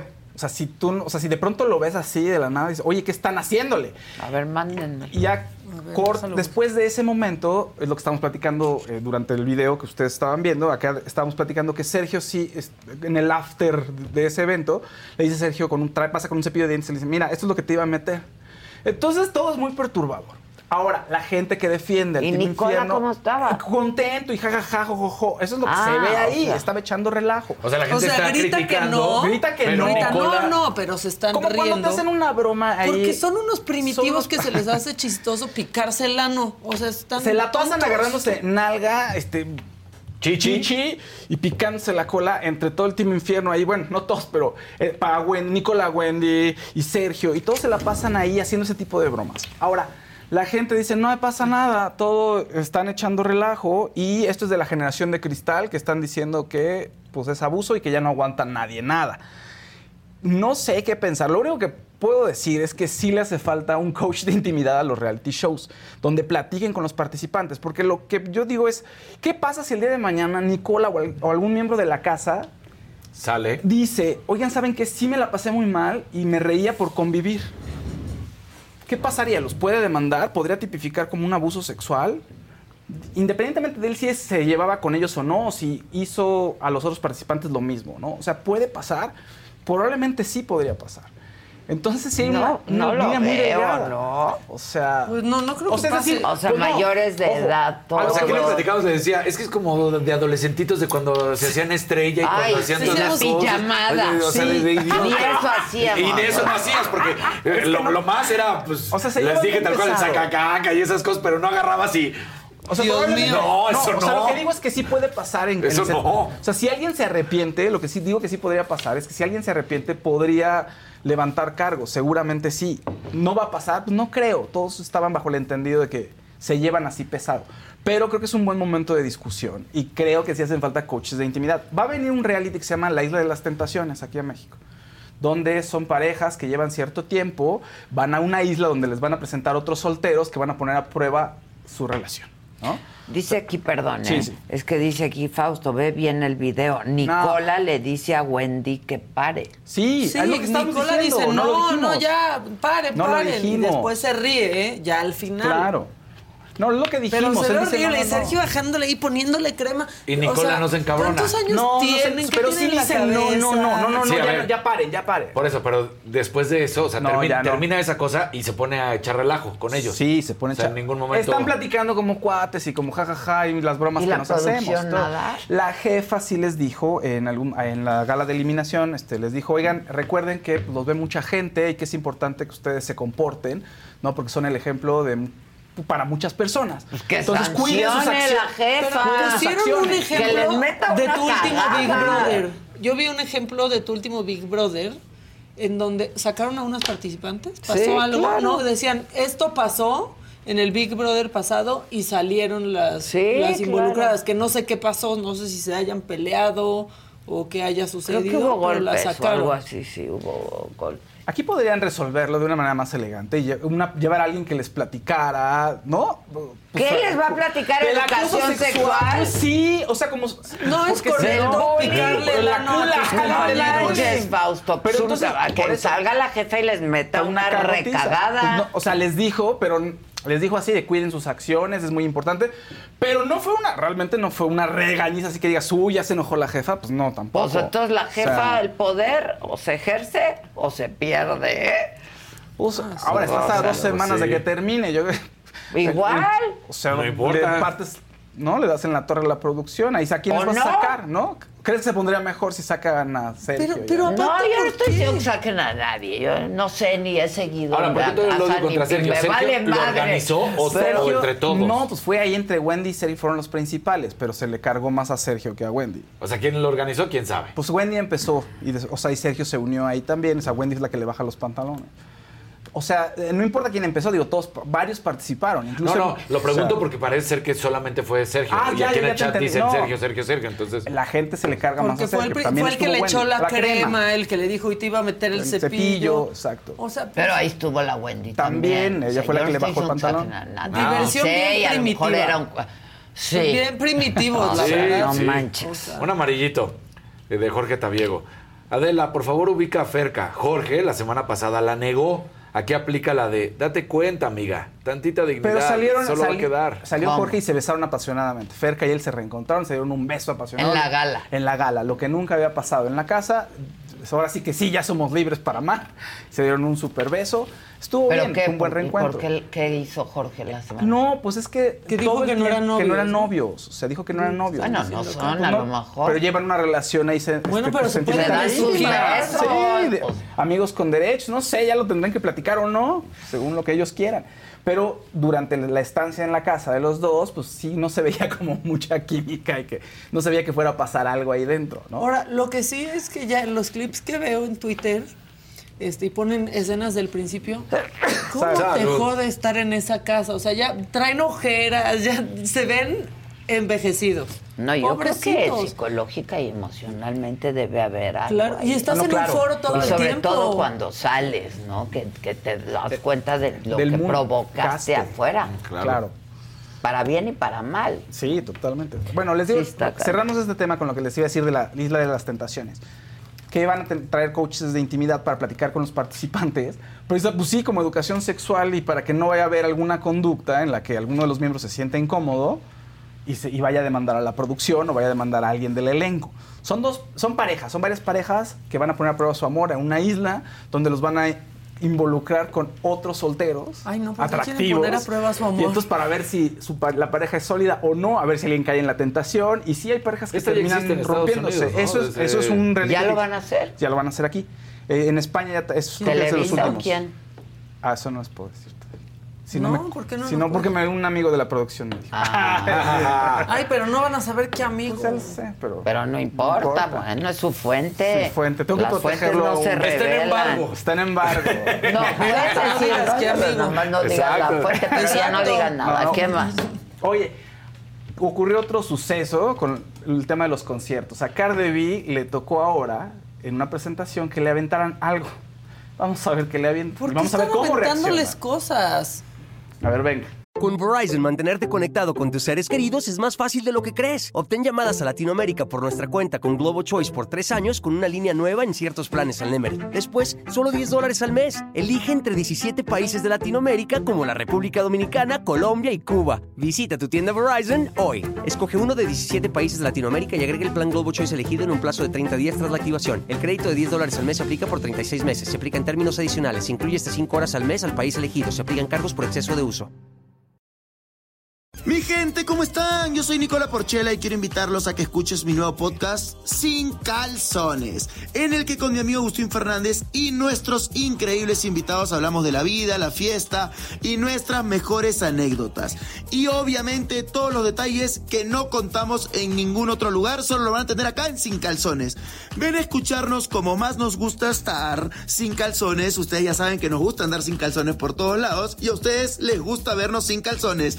Esto todos los jueves en cualquier plataforma donde escuches podcast y en YouTube. Todo está mal. Ahí está. Y ¡ay! Cerveza.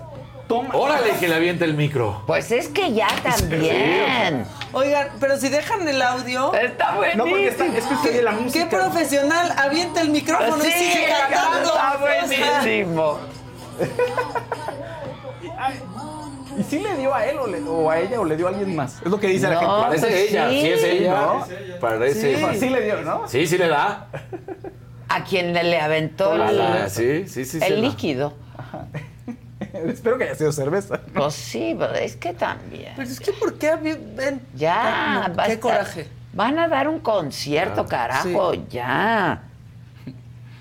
Bueno, qué Pero no caigas en la provocación, No más caigas. pídele a O tus sea, por eso 800 Adele sí pesos. dice, a mí me avientan algo y se salen. Sí. Y nadie le puede aventar nada al escenario. Es también peligroso. Cardi B es más ruda. Se llama Benny Bidi Beach. Benny Vidi Beach.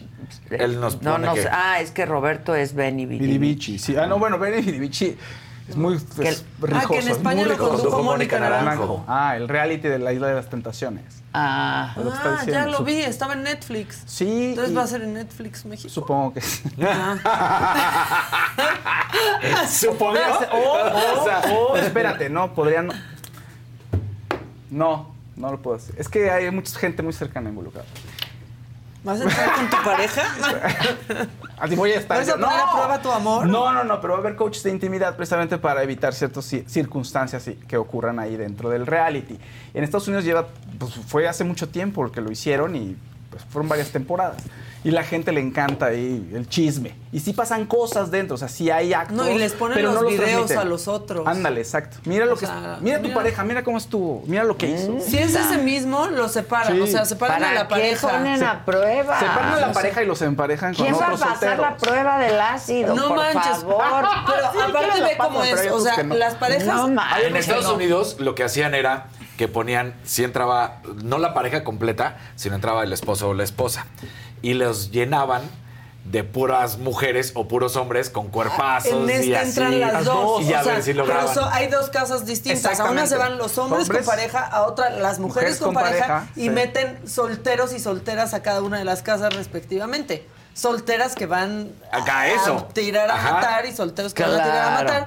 Y este les ponen videos, ¿no? De, a ver, creo que hay como una bolsa acumulada en el caso de, de- de España, ¿no? Este, por mil euros, ¿quieres ver lo que está haciendo tu pareja ahorita? Y entonces te lo van descontando y muchos dicen, pues sí, y ahí le ponen al novio dándose sus besotes con otra.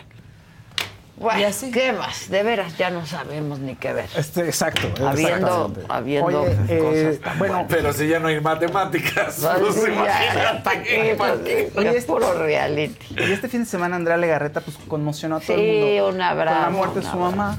Que además estuvo bonito. Primero pone un post en donde está celebrando 57 años de matrimonio de sus papás.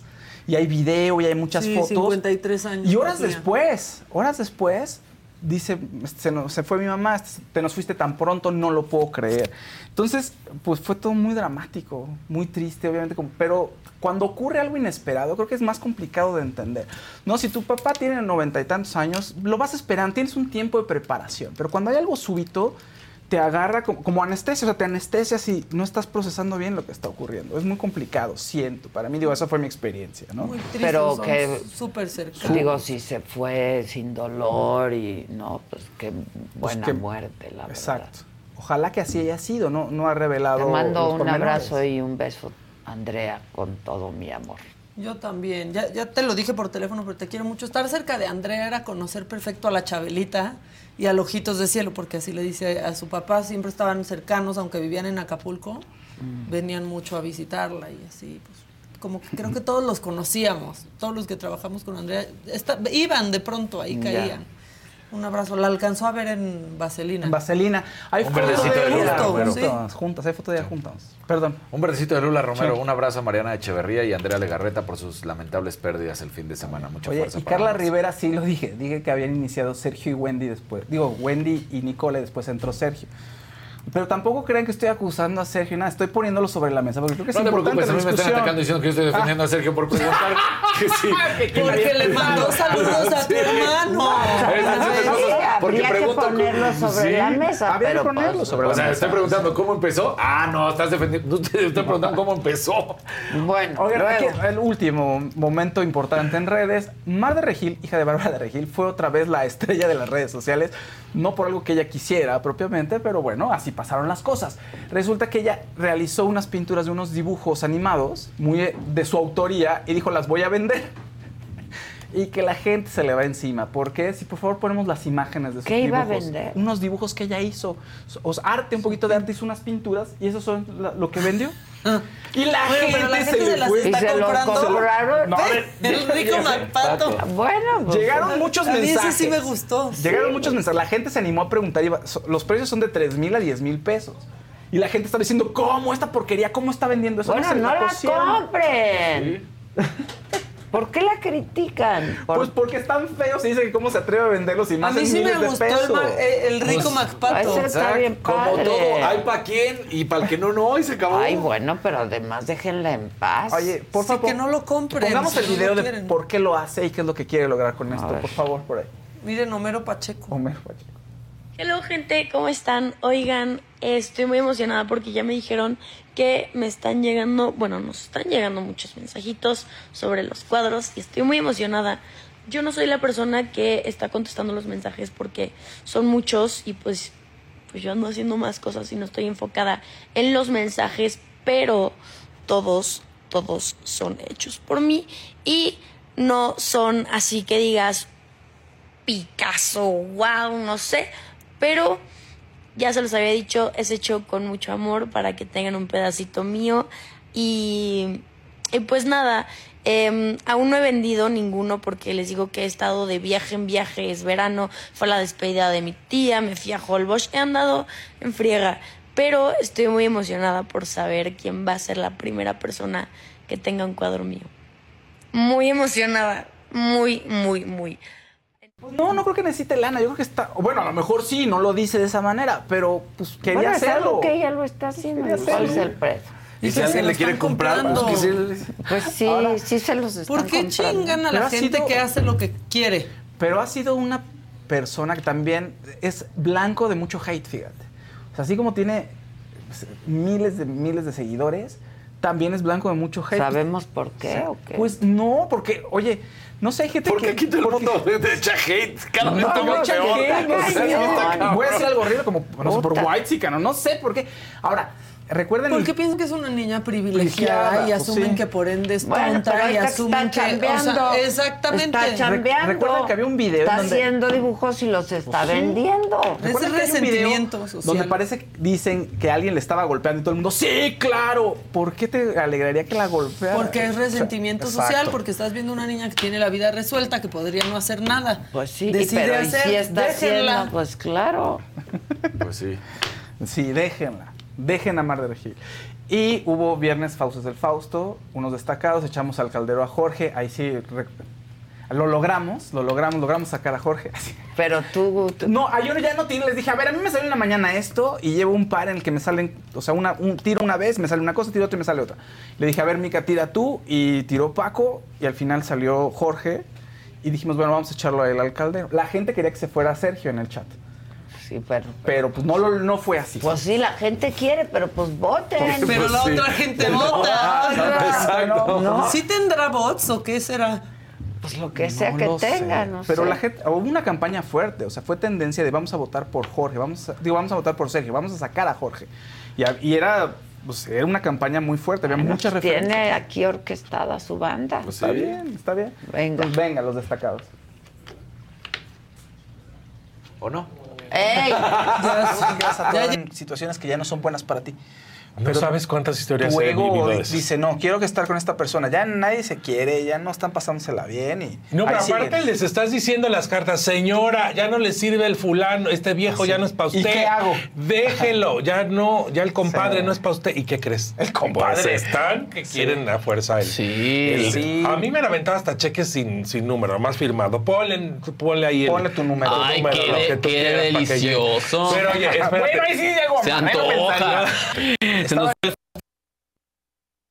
Ella se puso a leer ¿a dónde aquí se fue? y Es se nos fue. Belinda de un poquito cómo es su energía, si puede hacer o no hacer amarse, etcétera, etcétera. Y mira, bueno, eh, tiene un gran poder de manifestación en el amor. Bueno, también en la parte material de todo lo que ella eh, no construye con su carrera. Ella no es Pero principalmente aquí nos sale el amor, ¿no? Y aquí lo que está ocurriendo y lo que, lo que ella sabe hacer es manifiesta muy bien lo que quiere. Entonces ella pide, pide amor y eh, es generosa, endulza a los hombres y los otros ahí van. Ay, es que y ella tiene un encanto. Ella es muy guapa. Empezar- Sí. Para empezar, es muy guapa. Y con el Muy tiene la- al arcángel Uriel de su lado. todo Wow. se manifiesta. Magnetismo. Ella es más Magnetismo, guapa en sí. persona que en vivo, que en, que en cámara, ¿eh? Es más guapa en persona. amo mucho. Ahí van todos los hombres así de... Empodérenlo, Empodérenlo. ¿Redondo? ¿Cómo están? Bueno, ahí está. mucho. Las pausas del Fausto y ya pasamos. Pasamos a Se otro. puso bueno, me encanta Se puso ese bueno. programa, Está- pues nos divertimos mucho, fíjate. Sí, pues se nota. Nos divertimos. Y creo que la gente también. Sí, ha habido buena respuesta. Oigan, está aquí con nosotros, ya la saludamos, no sé si se vio, Olga Segura, cineasta. Eh, ¿Cómo estás, Olga? Estoy muy Que ya habían hecho algo juntas. Sí, hace, hace, hace rato estábamos poniendo armando cabos ahí con Decididas. Sí, con Bárbara Redondo. ¿Qué pasó con Decididas? Decididas estamos haciendo un summit, no venimos a hablar ¿Qué de es eso, pero Decididas? ¿Qué es Cuenta, Decididas? pues, ya, ya estamos. Decididas, Decididas es este un- un- una plataforma que empecé para crear conciencia de las decisiones que tomamos todos los días. Tomamos 35 mil decisiones todos los días, todos. La decisión de ustedes de invitarme aquí fue una decisión en conjunto. La decisión es de bañarte o no bañarte, comer, qué vas a comer, qué vas a tomar, este, y nada más un, un corto porcentaje de esas decisiones son las que nos sentamos y decimos, ¿qué vamos a hacer? Las demás son en automático. en automático. Y este, creía yo que era importante crear una plataforma para, en, en vez de, de usar esta palabra de empoderamiento hacia la mujer, que estoy totalmente, en- porque ya estamos empoderadas, este, en contra del- de esa palabra, creo yo que es más importante crear este, una conciencia de cuáles son las decisiones que estamos tomando, porque todas las decisiones afectan a nuestro núcleo familiar, a nuestra comunidad, a nuestro estado, a nuestro país, a todo lo que hacemos. Y, y creamos un summit que se llama Decidida Summit, este, donde estuvo el, el embajador este, de Estados Unidos, vino y participó con nosotros, este, hizo una, una plática, esta María Elena Salinas lo entrevistó, Natalia Lafourcade y María Advertencia cerraron el summit, fue en Four Seasons, luego les vengo a platicar de eso, pero es todos, todo, todo es un, este, en donde in- involucramos a más de 300 mujeres en, en dos industrias, eh, más de 12, 30 industrias diferentes y 10 países, toda Latinoamérica. Wow, qué padre, qué padre. Este, entonces, ¿Y bueno. se va a hacer cada año? Sí, Ah, este año fue en, en febrero, este fue el primer summit en el Four Seasons y el próximo año venimos también con todo. Ah, qué bien. Así ya que nos ya te platicarás, invitaremos. ya nos platicarás. También. Pero hoy Seguro. vienes a hablarnos de este nuevo proyecto que se llama Elefanta. Elefanta que, Cuéntame. elefanta que ninguna se quede balanceándose sola, que en esta telaraña cabemos todas. Entonces, yo, ustedes obviamente conocen esta canción de un elefante se Sí, balanceaba sobre la tela de una araña. Cómo veía, qué resistía, fueron a llamar a otro elefanta. Entonces cambié el, subtexto de esta animación, bueno, de esta canción, que también hay muchas animaciones en, el internet, para que ya no fuera el contar nada más de uno al 10, sino decir, si te está resistiendo la telaraña, quiere decir que estás en una posición de poder, pues tienes que invitar a otro elefante, otra elefanta. Y a otra y otra y otra hasta que creamos una comunidad donde, donde- nos podamos apoyar unos a los otros, unos En a los otros. circunstancias. En todas las circunstancias, en todas las industrias. Si, si ven la animación, es, tratamos de incluir a todo mundo de una manera como este, muy... O sea, de todos los quehaceres, digamos, ¿no? todo, todo. Ya. Este es un, ah, un short film. ¿Qué es? Sí, es un cortometraje chiquito que hice, es de cinco minutos, nació cuando este, yo tengo una organización que se llama The Latinx House, Que empecé en Hollywood, soy productora también, y, este, y esta casa este, la llevamos a Sundance, Film- en el Festival de Sundance, Sundance Film Festival. Nació en el 2020, antes de la, paden- la- de la pandemia, y lo que hacemos es celebrar la excelencia de eh, latinos en el mundo. Y celebramos en Sundance todas las películas de latinos en esta casa que tenemos, que es un, es un venue, es, una, es una, Ujú. este, un lugar en donde viernes, sábado, domingo, todos los días. De hecho, había una, una, este, una foto ahí que anduvo este, rondando de Tenoch Huerta y Alitza Aparicio bailando en Sundance. Fue en la casa, en, en la casa que tenemos de Latinx Ah, qué padre. Y ahí es donde o sea, salió. esa casa está siempre. ¿o en cómo? Sundance. Sí, pero Ah, en el ok. festival. Solamente durante el festival. Du- Solamente durante el festival Ok. se llama The Latinx House. También estamos en South by Southwest, en Austin, Ándale. Texas. Y también hacemos una cena para los Óscares, para celebrar a todos los latinos nominados a los Óscares. en la semana de los Oscars. Entonces lo que estamos diciendo, como dicen este, los americanos, claiming space, estamos tratando de decir, aquí nosotros pertenecemos, aquí tenemos lugar. También estamos haciendo un festival en Aspen, Colorado, que se llama Raizado. Este, este, y bueno, y Aspen, ¿por qué? Porque es un festival que pues, Aspen es un lugar que está hecho por nosotros, pero no está hecho para nosotros en Estados Unidos. ¿Por qué? Porque es, es muy costoso estar ir a Aspen para los latinos. Carísimo. Pero ¿saben, lo más complicado de esto? Es que hay todas las personas que están en los, eh, limpiando los baños, los hoteles, los restaurantes. Se van de sus comunidades, dos horas manejan para ir a Aspen a trabajar. Entonces, Mónica Ramírez, mi cofundadora de The Latinx House, creamos este festival que se llama este, Raizado. Entonces, bueno, eso es, eso es The Latinx House. Hacemos muchas cosas con The Latinx House. Y Elefanta nació en Sundance. Ah, ok. Este es el primer cortometraje que hacemos. Y, la idea ¿Lo era... presentaste en Sundance? Lo presentamos, de hecho, en Raizado el año pasado. Ok. Porque para Sundance este, eh, no, no lo teníamos y Sundance de hecho no tuvo presencia ni el 21 ni el 22 en persona. Ah, ok. Fue todo en, este por medio de internet. Digital. Digital. Ok. Este, pero nada, 16 mujeres fueron las que participaron, este, prestaron su voz. Eh, eh, Kay del Castillo, Yalitza Aparicio, Paulina Dávila, colombiana, Natalia Reyes, la chilena, este, eh, Leonor Varela, eh, María Advertencia, la zapoteca rapera también está, eh, Charlie Jean. Son, me voy a cansar diciendo todos los nombres, pero métanse para que vean todas las. Son tres versiones diferentes que hicimos. Ok, y es animado. Es animado. ¿Dónde la vemos? En este, en, pueden meterse en YouTube, pero si no en la página nosotros de latinexhouse.org. Pero lo más padre es que es en reggaetón. Cambiamos. ah, mira. Es en reggaetón. Ya no estamos como. ¿Cómo va? Este, pues es que hay que ponerla. ¿Dónde la podemos no poner? Se puede, no, se puede, no se puede, pero canta tantito, a este, ver. Ay, sí. Hay que hablarle a Michelle pues Rodríguez que venga a cantarla. Qué bárbara. Pero si ya cantaste como era, canta ahorita. Ay, Dios mío, no, es que no me... Y, muy entonada lo hiciste. Sí, lo hice muy entonada. Sí, muy entonada. Hay un, hay un, este, ahorita no me lo, me agarraste en curva, porque María Advertencia y Charlie Jean, de hecho, Qué gran rapean. es María Advertencia. Sí. María Advertencia y Charlie Jean rap, rapean, o sea, no está nada más el un elefante se balanceaba, sino después están los coros, que es los que tienen que escuchar porque es donde rapean y reggaetonean todo con un mensaje de unión entre las latinas. Y pues yo como inmigrante es muy importante. Yo vivo en Los Ángeles y yo soy inmigrante en Los ¿Desde Ángeles. hace cuánto vives? 12 años. y, es, difícil Los Ángeles, ¿no? Es muy difícil Los Ángeles, pero es muy difícil también siendo inmigrante. Mucha gente que se vaya. Solitario, ¿no?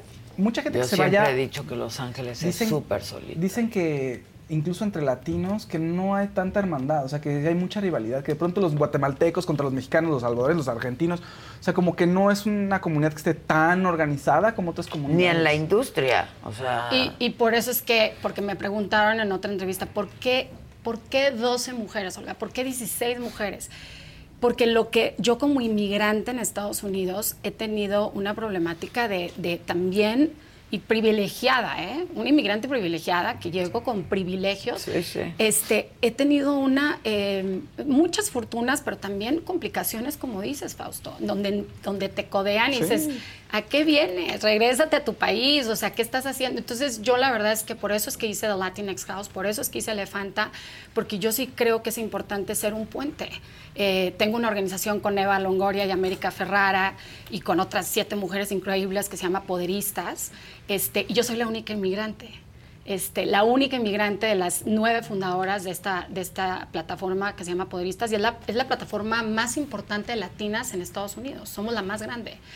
Y, y obviamente, pero soy la, la inmigrante, ¿sabes? Entonces, Claro. para mí es como traer a mis a todas mis amigas inmigrantes que yo sé que están ahí, que viven en, en Estados Unidos. Pero ni se ven, ¿no? En Los Ángeles, Pues, por ejemplo. O sea, es complicado. Muy complicado. Pero pues Sí. por eso es mi activismo de, de traer como de, de hacer es- esa unión y Elefanta lo demuestra porque está Natalia Reyes, colombiana, este, la chilena, te digo, Leonor Varela.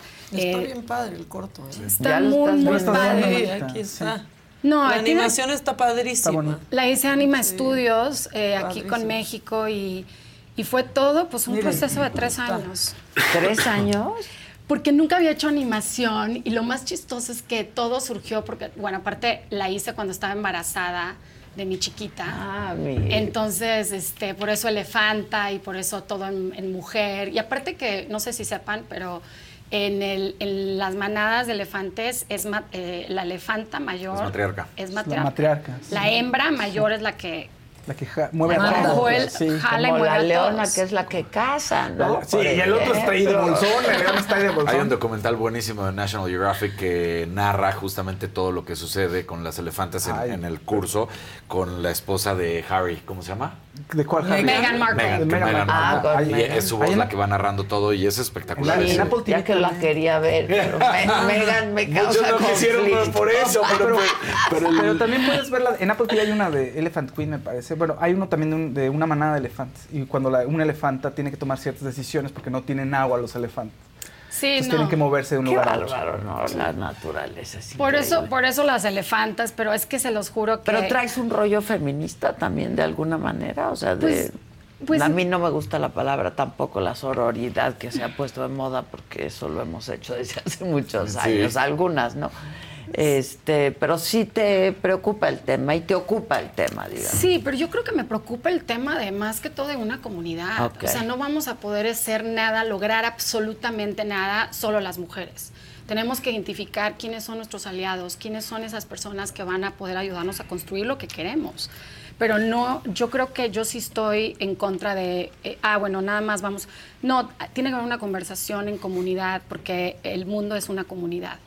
Y, y no nada más somos Sí, unos. sí, sí. Entonces, este, pero obviamente sí, sí he estado este, muy involucrada en, en muchos proyectos. Soy fundadora de Times Up, este, eh, de, las, de las pocas mexicanas inmigrantes también, vuelvo, repito, fundadoras de Times Up, porque este, pues, se me dio eh, la oportunidad eh, produciendo en Estados Unidos, eh, que me invitaron a ser parte, pero nunca pensé que iba a ser Times Up.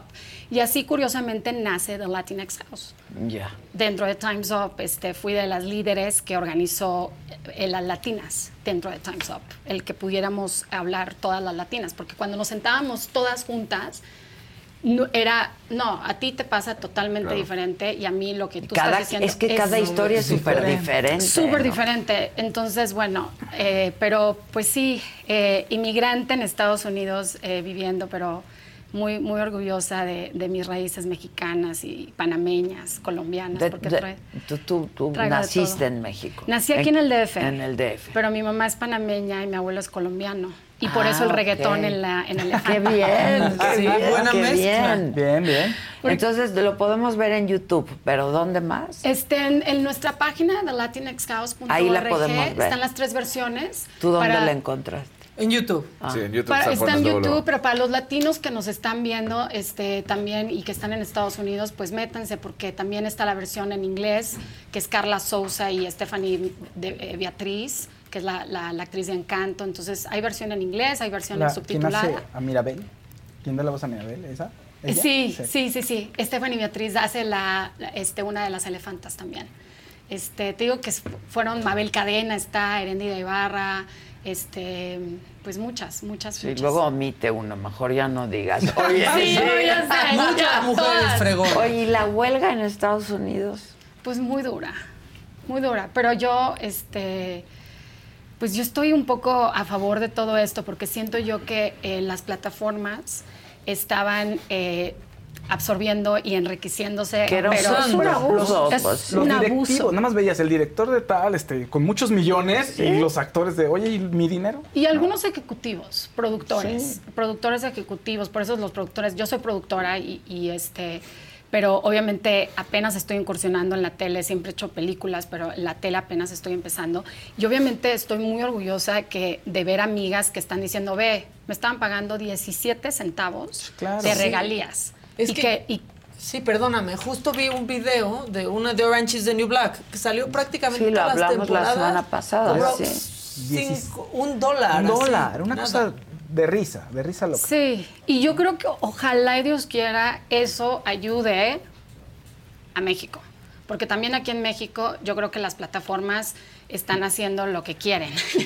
No todas, ¿eh? Porque ahora eh, O sea, las mismas plataformas internacionales, dices. Sí, están O sea, pagando los, Netflix, los- eh. Sí, vienen y, y- y los presupuestos son muy bajos a comparación de, Estados Unidos. Ah, para hacer algo. Para sí, hacer algo. bajísimo. Pero aquí, oye, aquí no, es una broma. no hay una organización tan fuerte como para quejarse. Para, pues de entrada, las televisoras. Un gremio, ¿no? No, no Un hacías sindicato. una No, serie de aquí, televisión Qué bueno aquí que tengo chamba, pero está mal. Está mal, pero está bueno que empezó, a- mira, empezó allá y yo siento que siempre lo que empieza allá, de- alguna manera u otra, va a repercutir para bien o para mal No- aquí. No sé si los acuerdos de las series de televisión que se hacían aquí en los 80, 90 eran buenos acuerdos para los actores.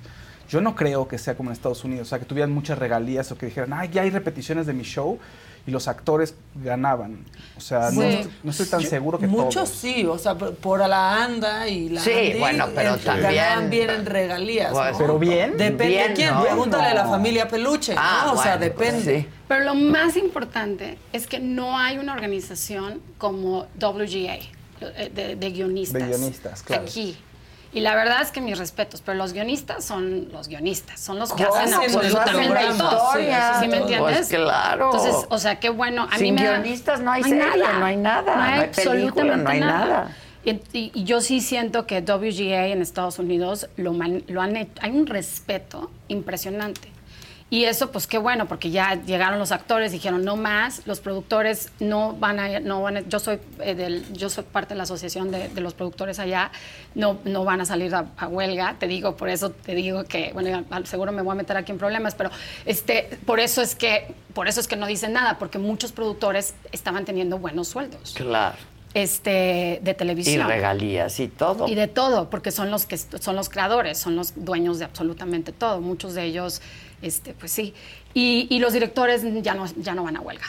Entonces, bueno, vamos a ver qué pasa, porque yo creo que sí se va a ir y hasta diriges noviembre. también, ¿no? Dirigí, dirigí, eh, sí, estoy dirigiendo esto. Bueno, dirigí estoy, pero llevo siete años dirigiendo el- el- el- un documental de Carla Morrison. Ah, qué, Qué padre. Siete años de mi vida le he entregado a ese proyecto que voy a dirigir. Bueno, ya llevo dirigiendo siete años, pero produciéndolo Uf, y. ¿cuánto Qué grueso, material? ¿no? Este, Siete este años. año. que se le- años. Se le dedican a una Sí. película o a un... do- Sí. Está muy cañón. Sí, sí, sí, siete años a este documental, que va a ser mi primera codirección, nunca había dirigido. Este, mi última producción que hice estuvo en, en Venecia, que yo creo que soy de las pocas mexicanas que ha trabajado con Johnny Depp y, Mark Rylance y Robert Pattinson, pero esa fue una producción mía este, que estoy muy orgullosa porque también me costó cuatro años de mi vida este, levantar el proyecto y, y llevarlo a Venecia. Y entonces, bueno. Con Verizon, mantenerte conectado con tus seres queridos es más fácil de lo que crees. Obtén llamadas a Latinoamérica por nuestra cuenta con Globo Choice por tres años con una línea nueva en ciertos planes al Nemery. Después, solo 10 dólares al mes. Elige entre 17 países de Latinoamérica como la República Dominicana, Colombia y Cuba. Visita tu tienda Verizon hoy. Escoge uno de 17 países de Latinoamérica y agrega el plan Globo Choice elegido en un plazo de 30 días tras la activación. El crédito de 10 dólares al mes se aplica por 36 meses. Se aplica en términos adicionales. Se incluye hasta 5 horas al mes al país elegido. Se aplican cargos por exceso de uso. Mi gente, ¿cómo están? Yo soy Nicola Porchela y quiero invitarlos a que escuches mi nuevo podcast Sin Calzones, en el que con mi amigo Agustín Fernández y nuestros increíbles invitados hablamos de la vida, la fiesta y nuestras mejores anécdotas. Y obviamente todos los detalles que no contamos en ningún otro lugar, solo lo van a tener acá en Sin Calzones. Ven a escucharnos como más nos gusta estar sin calzones. Ustedes ya saben que nos gusta andar sin calzones por todos lados y a ustedes les gusta vernos sin calzones. Esto todos los jueves en cualquier plataforma donde escuches podcast y en YouTube. ¿Y le fue bien? Le- pues, pues, pues sí, pero también yo, ustedes saben el, todo el desorden que pasó con Johnny. Mm, claro. Sí. Este, y, bueno, ahora mejor, ¿no? No, ahora mejor, ya así de Johnny, por favor, ¿qué vamos a hacer? Claro, Qué bueno que le di chamba cuando, cuando nadie le quería dar chamba. Claro, Entonces estoy claro. en el, en- estoy en el en, en ¿Y buen ese lado. dónde Oye, lo podemos ver? Ese, de hecho, me mandaban, me- en Netflix está. ¿Cómo de hecho, se me llama? mandó, se llama Esperando a los Bárbaros. Muchos amigos me mandaban hace como tres o cuatro este, meses shots de que estaba como las mejores películas este, vistas en Netflix. Ay, que Netflix. verla. La- y la decisión de, cuando nadie le daba chamba, tú lo, o sea, tú lo llamaste, ¿cuál, cuál fue tu racional para darle, para llamarlo, sí, para darle chamba? Es que la- el proyecto está basado. Empezó antes del sí, conflicto. Ok. Esto empezó antes del conflicto, pero el proyecto está basado en una, en una novela este, escrita por John Maxwell Coetzee. J.M. Coetzee. Coetzee, sí, Sí, Coetzee. Sí, sí. Este, un novelista Premio sudafricano. Nobel. Premio Nobel, claro. Sí, sí, sí, premio Nobel. En el 2013 ganó el, el premio Nobel. Y el libro está, eh, la película está basada en este libro. Y obviamente todo, todo empezó porque Mark Rylance, que es nominado al Oscar por una película, eh, una película que hizo con, con, Mar- eh, con este, Spielberg, Bridge of Spies, no sé Sí. cuál sea la traducción. Sí, esa. Le puse, ¿cómo le Puente de espías. Puente de Puente de espías. Que sale con Tom Peliculón. Hanks, Tom Hanks es, la, la historia vida real De la Guerra este, de este Fría. abogado que Ah. ayuda a cruzar Sí, sí, a sí, los... Sí, sí. Y él es un ruso, este Sí. Mark. Sí, sí. Peliculón. Sí. Entonces yo ya me gradué. O sea, yo ya dije, bueno, yo ya tengo una película con Mark Rylance, ahí se ven. O sea, ya. Sí, sí, sí, ya. ya. Johnny Depp, la verdad es que chido, pero Mark Rylance en Hollywood es la crema de la crema de la De los crema. o sea, de los sí. grandes. Este, ha hecho muchas películas con Spielberg y así. Entonces, cuando Mark Rylance se sube al proyecto y dice que sí, que se fue, un, fue así de, güey, gracias, Diosito. Este, Johnny Depp, eh, eh, pues obviamente Mark Rylance era de- una de las personas que, que- que decíamos que Johnny Depp iba a ser un, un buen candidato. Ya. Entonces, este... Y Johnny dijo que sí porque estaba Mark Rylance. Tampoco Pues, nada ¿quién que va a decir que no? iba a decir. Exactamente. Y Batman, y Batman, Robert Pattinson, este, Batman, que ahora es Batman, ¿verdad? pero este, en ese entonces no era Batman. Era el Bat- vampiro. Sí, era el vampiro, el, vampiro. El vampiro. Y muy buen vampiro, Sí, o sea, lo, hace bien, es muy buen actor. En el, Sí, en el sí, faro sí, me sí. encanta su participación. Sí, y, y, es- en el faro En es El una buenísima, gran, es gran, gran buenísima. actuación. Una buena, muy buena actuación.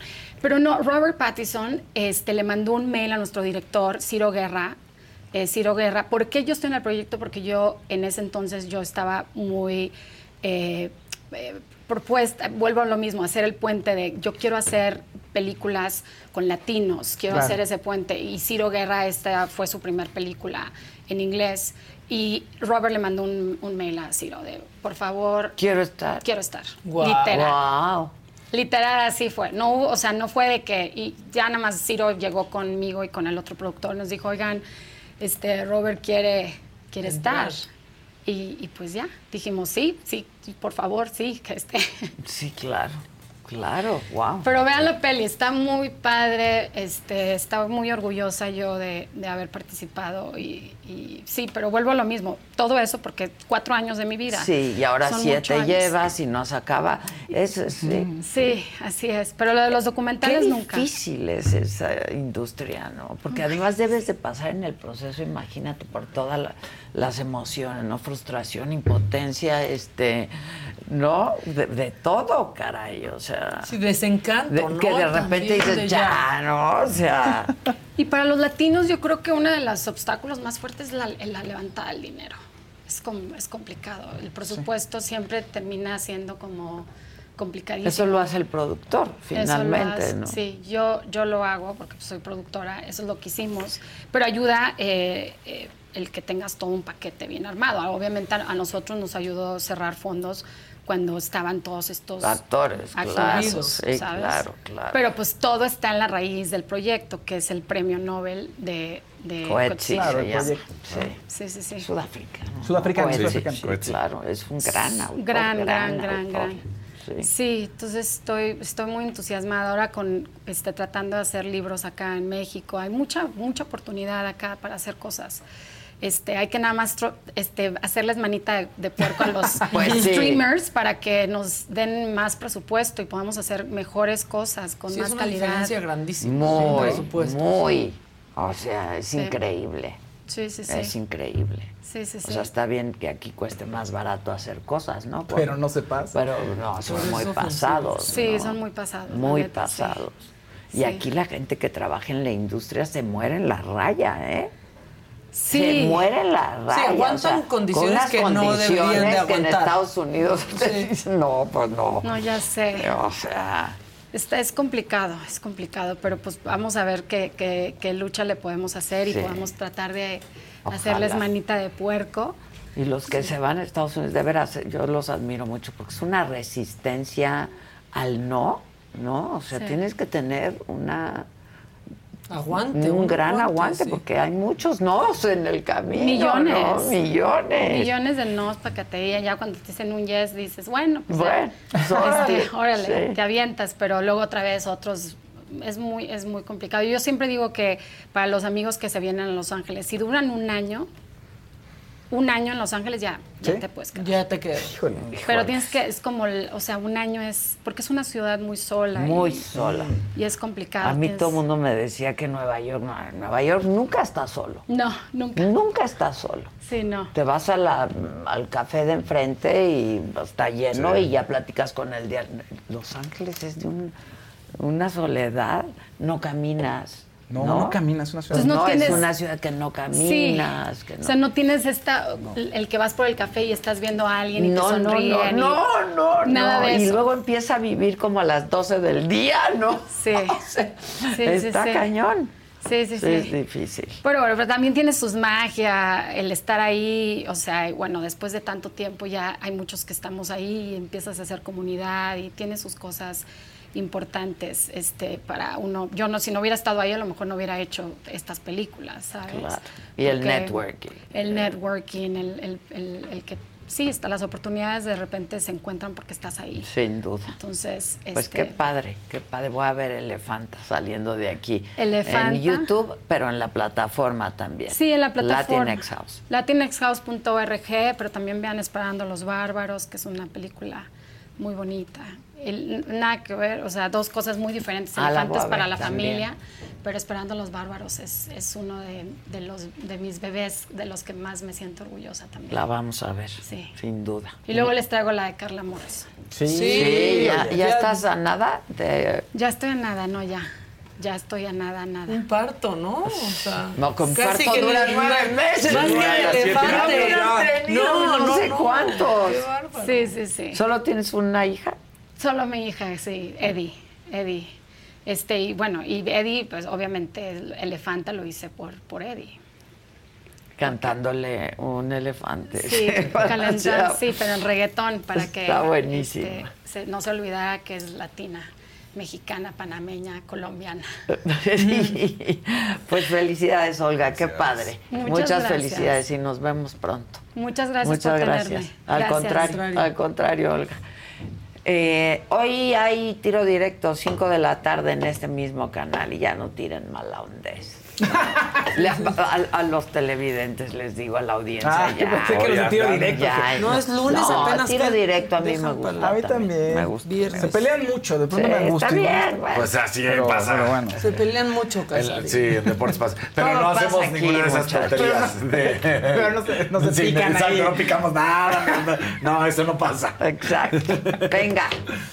Yo lo que creo es que uno con 38 años, otro con 36 años, Cristiano con 38, Messi con 36, a mí me parece que por el nivel competitivo que siguen teniendo, sí es un desperdicio verlos en Arabia y en la Major League Soccer. Podrían estar en equipos europeos todavía, porque Messi, y nadie lo dice, y nadie se atreve a decirlo, es un fracaso en el Paris Saint-Germain. Es un reverendo y rotundo fracaso. Hoy está siendo señalado de actos de corrupción y prácticamente corresponsable de una muerte el presidente de la Liga MX. Que un señor que está dirigiendo, el líder de la Liga MX, esté señalado por este tipo de irregularidades, pues entonces ¿a qué nos lleva? A pensar de que no es un profesional en ninguno de sus cargos. Si este equipo de Rayados no es campeón con el profesor de Educación Física Fernando Ortiz, la bomba Sergio Canales, respeto, será el gran fracaso del semestre. ¿eh?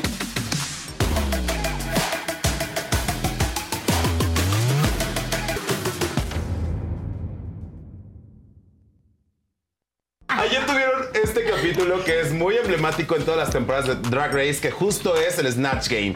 Y que imitan a la jefa, mi fan. A la patrona, de repente Muy estábamos, bueno. estaba yo ahí viendo el drag race, la la la la, y de repente veo a la patrona y dije, ¡Ah, mi madrina. Estuvo nada más y nada menos que interpretada por Matraca, muy buen trabajo. Oye, sí se parece, o sea, sí sí le da- Oye, ese bronceado de brazo, mira nomás. Se dio a conocer la semana pasada que justo eh, Silvia Pinal se encontraba muy mal, eh, se rolaron videos, hubo temas ahí alrededor. Es que ella misma dice que está muy bien, que para la gente que se preocupa por su salud, que está bastante bien. Bien, ahí está el video. Esta semana lamentamos la muerte de Sinead O'Connor, que justo una gran, gran cantante de Nothing Compares to You. Una canción muy, muy conocida y muy emblemática que desafortunadamente hace un par de meses perdió a su hijo. Mucha controversia que tuvo en, el, en ese mismo año cuando rompió esta imagen de Juan Pablo II. Ella se adelantó a su tiempo eh, denunciando la pederastia clerical, pues desafortunadamente pereció, falleció y deja un legado musical importante.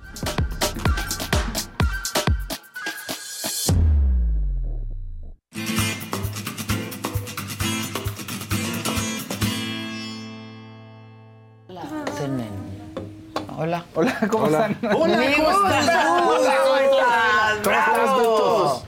Bueno, pues. Ay, gracias, manito. Este, Gracias. Oye, yo te quiero decir, te quiero Dígame. dar las gracias, porque ahora ¿Por? que escucho en los, en los medios, en algún streaming, en algún video, Asterix, digo, ay, ya sé qué es gracias a Gus. Pero tú tienes hijos muy chiquitos, sí, ¿no? Sí, pero muy chiquitos. Pero todavía no entran al no, Asterix. Sí, no, ¿Qué edad cuatro y dos. Ah, no, a los cuatro todavía no dicen Asterix. No. ¿Quién sabe, eh? Ya viene esta. A los estas cinco ya. generaciones ya. on fire. On fire. On fire. ¿Cómo estás? Pues muy bien, porque fíjate que creo que ahí ya yo. se acabó Julio. Ajá, Sí, Julio. que no acababa. No. Se te hizo Hoy- así como no, que no. aquí Que no. como eterno, Pues a mí lo parece que se me eterno eran los malditos memes de Julio Iglesias, pero fuera de eso. ¿Cómo seguimos con Yo eso? Pero mi favorito fue de no Julio nos dejó fritos y Julio con una bolsa de fritos. Exacto. Y sí nos dejó fritos. Sí, nos dejó No fritos, de Bueno, ni modo, precisamente ya que acaba Julio, como diría- dirían las abuelitas del el año se fue como agua, hija. Sí, ¿no? Entonces, como agua. pues precisamente hoy es que vengo a darte la exclusiva que no le he dicho a nadie más que a ti, Venga. de cuál es el color del año. Y entonces todo esto empieza con que el 2023 fue el color azul peltre, que de hecho esto sí fue así como oráculo de pitoniza, porque resulta que seguramente ustedes lo vieron, pero por absolutamente todos lados. Entonces, en este año 2023, desde portadas de revista que estaban profundamente azules, como todas esas que son así como la vanguardia de la moda, hasta todo esto que está aquí, eh, que son todo tipo de objetos, marcas que estuvieron sacando este tono de azul, pues ciertamente lo vimos en todos los objetos de consumo. Y de hecho, inclusive hasta en los videos, en todo tipo de pues, objeto, como eso que están viendo ahí, esas botas de Jimmy Choo, bien adelescas, eso que ¿no? Están Oh, súper adelescas. Este, todo eso que están viendo en distintos tipos de producto, ¿no? Hasta ediciones especiales de bebidas, etc. Entonces fue verdaderamente una Me invasión color. castálida de este azul peltre profundo que hablaba de algo fundamental que creo que se cumplió muy bien, que fue esta idea de la melancolía. Esta cosa así como de, híjole, ¿cuándo vamos a volver al mundo del pasado? Nunca a ese mundo maravilloso del año 2018, donde éramos felices y no lo sabíamos, pues ya no puedes volver. Entonces ya es solo el presente con todos sus problemas.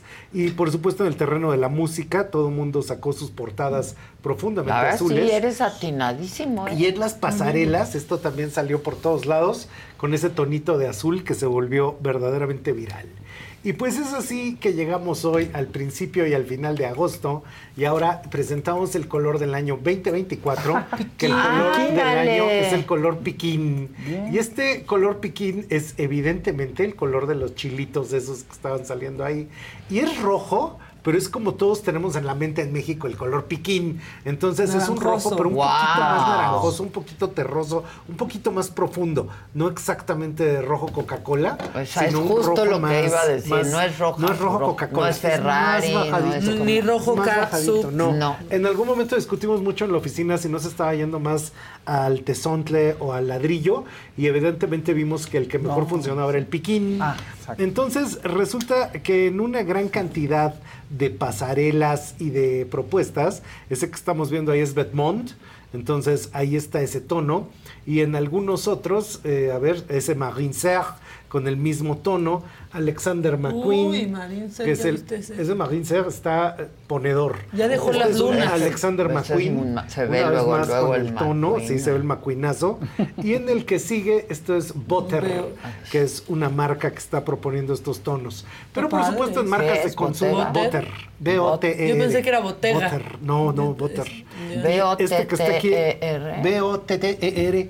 Este es Gucci, se te vería re bien, está divino. ¿No? Y el que sigue es un Lowe. Es, ese es Ese exacto está el color. padrísimo. Ese es el más perro de ¿No? Yo, digo, yo si me lo pongo voy a parecer carnicero de la central de abasto. pero sí es un eh, traje Está exquisito, ¿no? increíble. Entonces me van a pedir a como cuatro de maciza, maestro Gustavo. Entonces probablemente no deba de hacerlo. Y el que sigue es un Saúl Nassim, así se llama, que es exactamente la tendencia de Chapulín Colorado. Ese parece que va a ir a correr los 400 Ajá. metros. Es, Tiene es como el uniforme como- deportivo, ¿no? Que sí. utilizan. Y en la siguiente son algunos otros accesorios que han estado saliendo. Mira, ahí esta bolsa de Amiri. Entonces, en el tono correcto. Y Coperni, que son los que hicieron la Órale. ropa en Amo spray. Coperni, eh. Está eh, con este también la propuesta de color. Marc Jacobs en Melissa, que ya ven que Melissa son estos zapatos De que huelen a muñeca de Sí. plástico Ah, claro. que huelen No tan me rico. gustan. ¿No te gusta el olor? No, no, no me A gustan mí los me zapatos. fascina el o olor. sea, Mira, no Melissa. Los compré hace muchísimo. ¿Tus en- Melissa? En Brasil. No Ah, son Brasil. brasileños, los Sí. compré hace muchísimo. en, la Los- avenida Freire. Sí, ahí está pero ni una, en sabía que era Eran- famosa, o sea, y me compré uno, Todo porque además plasticoso. son varas. Es como el hermano. O eran varas. Sigue siendo Sí son, relativamente ¿no? accesible, es como el hermano Sí, no es marca los de Crocs. lujo. No, es una marca divertida, yo creo, ¿no? Y precisamente todo lo que serían portadas de revista, ya lo estamos empezando a ver. Ahora, ¿cómo funciona esto? Seguramente todos vieron esta escena donde llega, este, está Miranda Priestley y llega y le dice, ¿y tú te crees que ese suéter azul lo tomaste solo Ah, de un montón de sí. cosas? ¿Que no te das cuenta que gente como nosotros lo decidimos en un salón como este porque la Sí. primera vez apareció un Oscar de la Renta y te llegó a ti? Bueno, pues eso se llama en tendencias trickle down y es como de repente las cosas empiezan en las pasarelas, en la alta moda, hasta que eventualmente le llegan a todo mundo y se convierten en consumo masivo. Entonces, todas estas portadas que estamos viendo, ahí hay una de transición, tiene la letra en peltre y la, el tono de la Sí. falda en el, en el piquín. O sea, dejamos Entonces ahí el se azul sintió, no- ajá, se está haciendo la transición de uno al otro. Eh, inclusive en esta de Vogue Australia, pues ahí está también presente este tono que nos va a acompañar todo el 2024. Lugares que en México de repente lo utilizan son como este. Entonces, resulta que esto se llama el Telecán. Está ahí en Avenida Álvaro Obregón. Y toda la decoración es de repente como si entraras a un sacrificio prehispánico con todas las paredes Sí. profusamente Sí, sí. cubiertas de piedra. Y esto que está acá es, por ejemplo, Becky G y Gabito Ballesteros, que ya lo hacen sentir. Dana Paola en el fondo, este, en la que sigue. Entonces ahí está Dana Paola también con el mismo tipo de tono. Y resulta que esto de las tendencias de repente es darse cuenta en dónde están apareciendo señales que se repiten una y otra vez y hacia dónde nos están marcando que va la dirección. Entonces, inclusive esta es una persona increíble, se llama Interdimensional en Instagram. Es probable, habría que traerla, ¿eh? Es la chica que está haciendo peinado más experimental en México. Guau, o sea, esto es mexicano. Y ella ¿Hecho lo por está- ella? Hecho por ella. O sea, de hecho, ella ha peinado, no sé si se acuerdan, un pelo extraordinariamente largo que un día sacó Yalitza. Parece que estoy Ah, diciendo sí. una frase idiota, pero no. O sea, hay un momento en el que tiene una cabellera Sí, sí, así sí. como de. Rapunzel. Ella la hizo. Entonces, todo lo que está ahorita haciendo Vanguardia se y experim- llama? interdimensional. Ahorita te la paso en el Instagram. La. ¿Sabes? Y esto que está acá, por ejemplo, es Piedra y Arena, una tienda con interiorismo que tiene todos estos tonos. Y por supuesto, en algunas otras portadas, como Delusión de Brati. Y eh, la que sigue, que esta es una portada donde Peso Pluma también ya viene totalmente en los tonos Mira. del piquín. Muy en tendencia. ¿eh? Hay que entrarle, ¿no? Pues es que de hecho ya que uno lo ve y uno lo avisa, te empiezas a dar cuenta que empieza a tomar cada vez más fuerza. Ahorita Fausto anda en tendencia. anda en tendencia re duro. ¿Quién? ¿Yo? Con, con los Faustos del Fausto, Ah, con tu sudadera ah, roja. Del Sudadera- Fausto sí. con O sea, la le tengo que poner un roja. poquito más de naranjita. Sí, pero el tono era rojo, ¿no? Sí. Inicialmente. Sí, es un rojito. Era un rojo Era piquín. Rojito ¿Y qué hicieron con mi...? Yo marco tendencia también. Pues sí, tú siempre. Me adelanto. Y entonces resulta que ahorita la ciudad entera está cubierta, a ver si le cambian a la que sigue, está cubierta de pilares de oro y plata y rompemos un pilar para ver a Doña Blanca, quién sabe qué fue eso, pero está cubierta de anuncios de esto, que es que Apple acaba de hacer una pequeña película que se llama La piñata enchilada, que están Ah, sí, haciendo claro. una piñata, pero espérame, la anterior, están haciendo una piñata y se equivocan y en vez de ponerle harina al engrudo le ponen chile piquín y entonces la piñata se Ah. vuelve loca y es una piñata malvada, ¿no? Entonces luego cuando uno se vuelve loco es porque traes piquín en la sangre. Y curiosamente ahí la primera escena del video es donde marcan el paso del peltre al piquín. Entonces ahí Apple, que siempre está pendiente de las tendencias de trendo, ajá, sí, este, lo hizo luego, luego. Ah, Claro, porque dices que no, así pero es. Bueno, en la siguiente, ahora sí. Este, todo el tiempo estamos hablando, la gente de tendencias y la gente que da el horóscopo, y cuando este Fausto está dando el tarot, de que ahora sí es un año de nuevos comienzos y parece payasada. No, cerrar ciclos y cerrar comienzos. ciclos, nuevos comienzos. Es luna, es luna llena mañana, ¿no? ¿Ah, sí? Ah, sí, no Creo lo sé. que sí. Ahorita Pero lo que sí es Bueno, curioso. ya agosto, Qué bueno, ya la, anterior, la anterior, ciclo. ahorita, ahorita, nomás déjenme decir una cosa, la anterior. Este, el 2024 es año electoral en México. Básicamente, pase lo que pase para un lado para el otro, es un cambio de narrativa. Muy probablemente gane la presidencia de México Sí, primero históricamente. de agosto, la primera luna llena. Entonces, eso que el 2024 cambia nuevos Sí, comienzos es, claro. es cierto. Es O cierto. sea, es otra cosa. Por lo menos la narrativa de los siguientes seis años va a estar cambiada. Y a partir de esto también, esto le interesa mucho a Casarín. Vaya, el se parece al 2024 tono de Movimiento Ciudadano. ¿no? Sí, eso pensé, Es- no movimiento naranja, naranja. es más No rojito, naranja. más rojito. A esto Y le no es guinda a Fausto, tampoco. digo a Casarín, porque el 2024 medio. ya empieza el ascenso hacia el mundial. O sea, el mundial de los tres países en 2024 ya se empieza a sentir porque Pero tienes que que, los Juegos Olímpicos Ajá. allá en París, En París. con el rojo Con de el la bandera rojo, de Francia. Sí, efectivamente. Ah, Entonces, hay varios ciclos ahí que van a estar. Y por eso la palabra del año 2024 es renacer, la del 2023 fue melancolía. Y esto, curiosamente, el ave fénix viene de una Vamos palabra en griego que quiere, fénix en griego quiere decir rojo piquín. En serio, quiere decir ¿Cómo crees? Porque resulta que el ave se mete a las llamas Ah, y claro. se incendia Ah. y entonces renace. Renace Entonces, por eso es que se llama el Phoenix, porque es una cuestión que tiene que ver con el tono rojizo.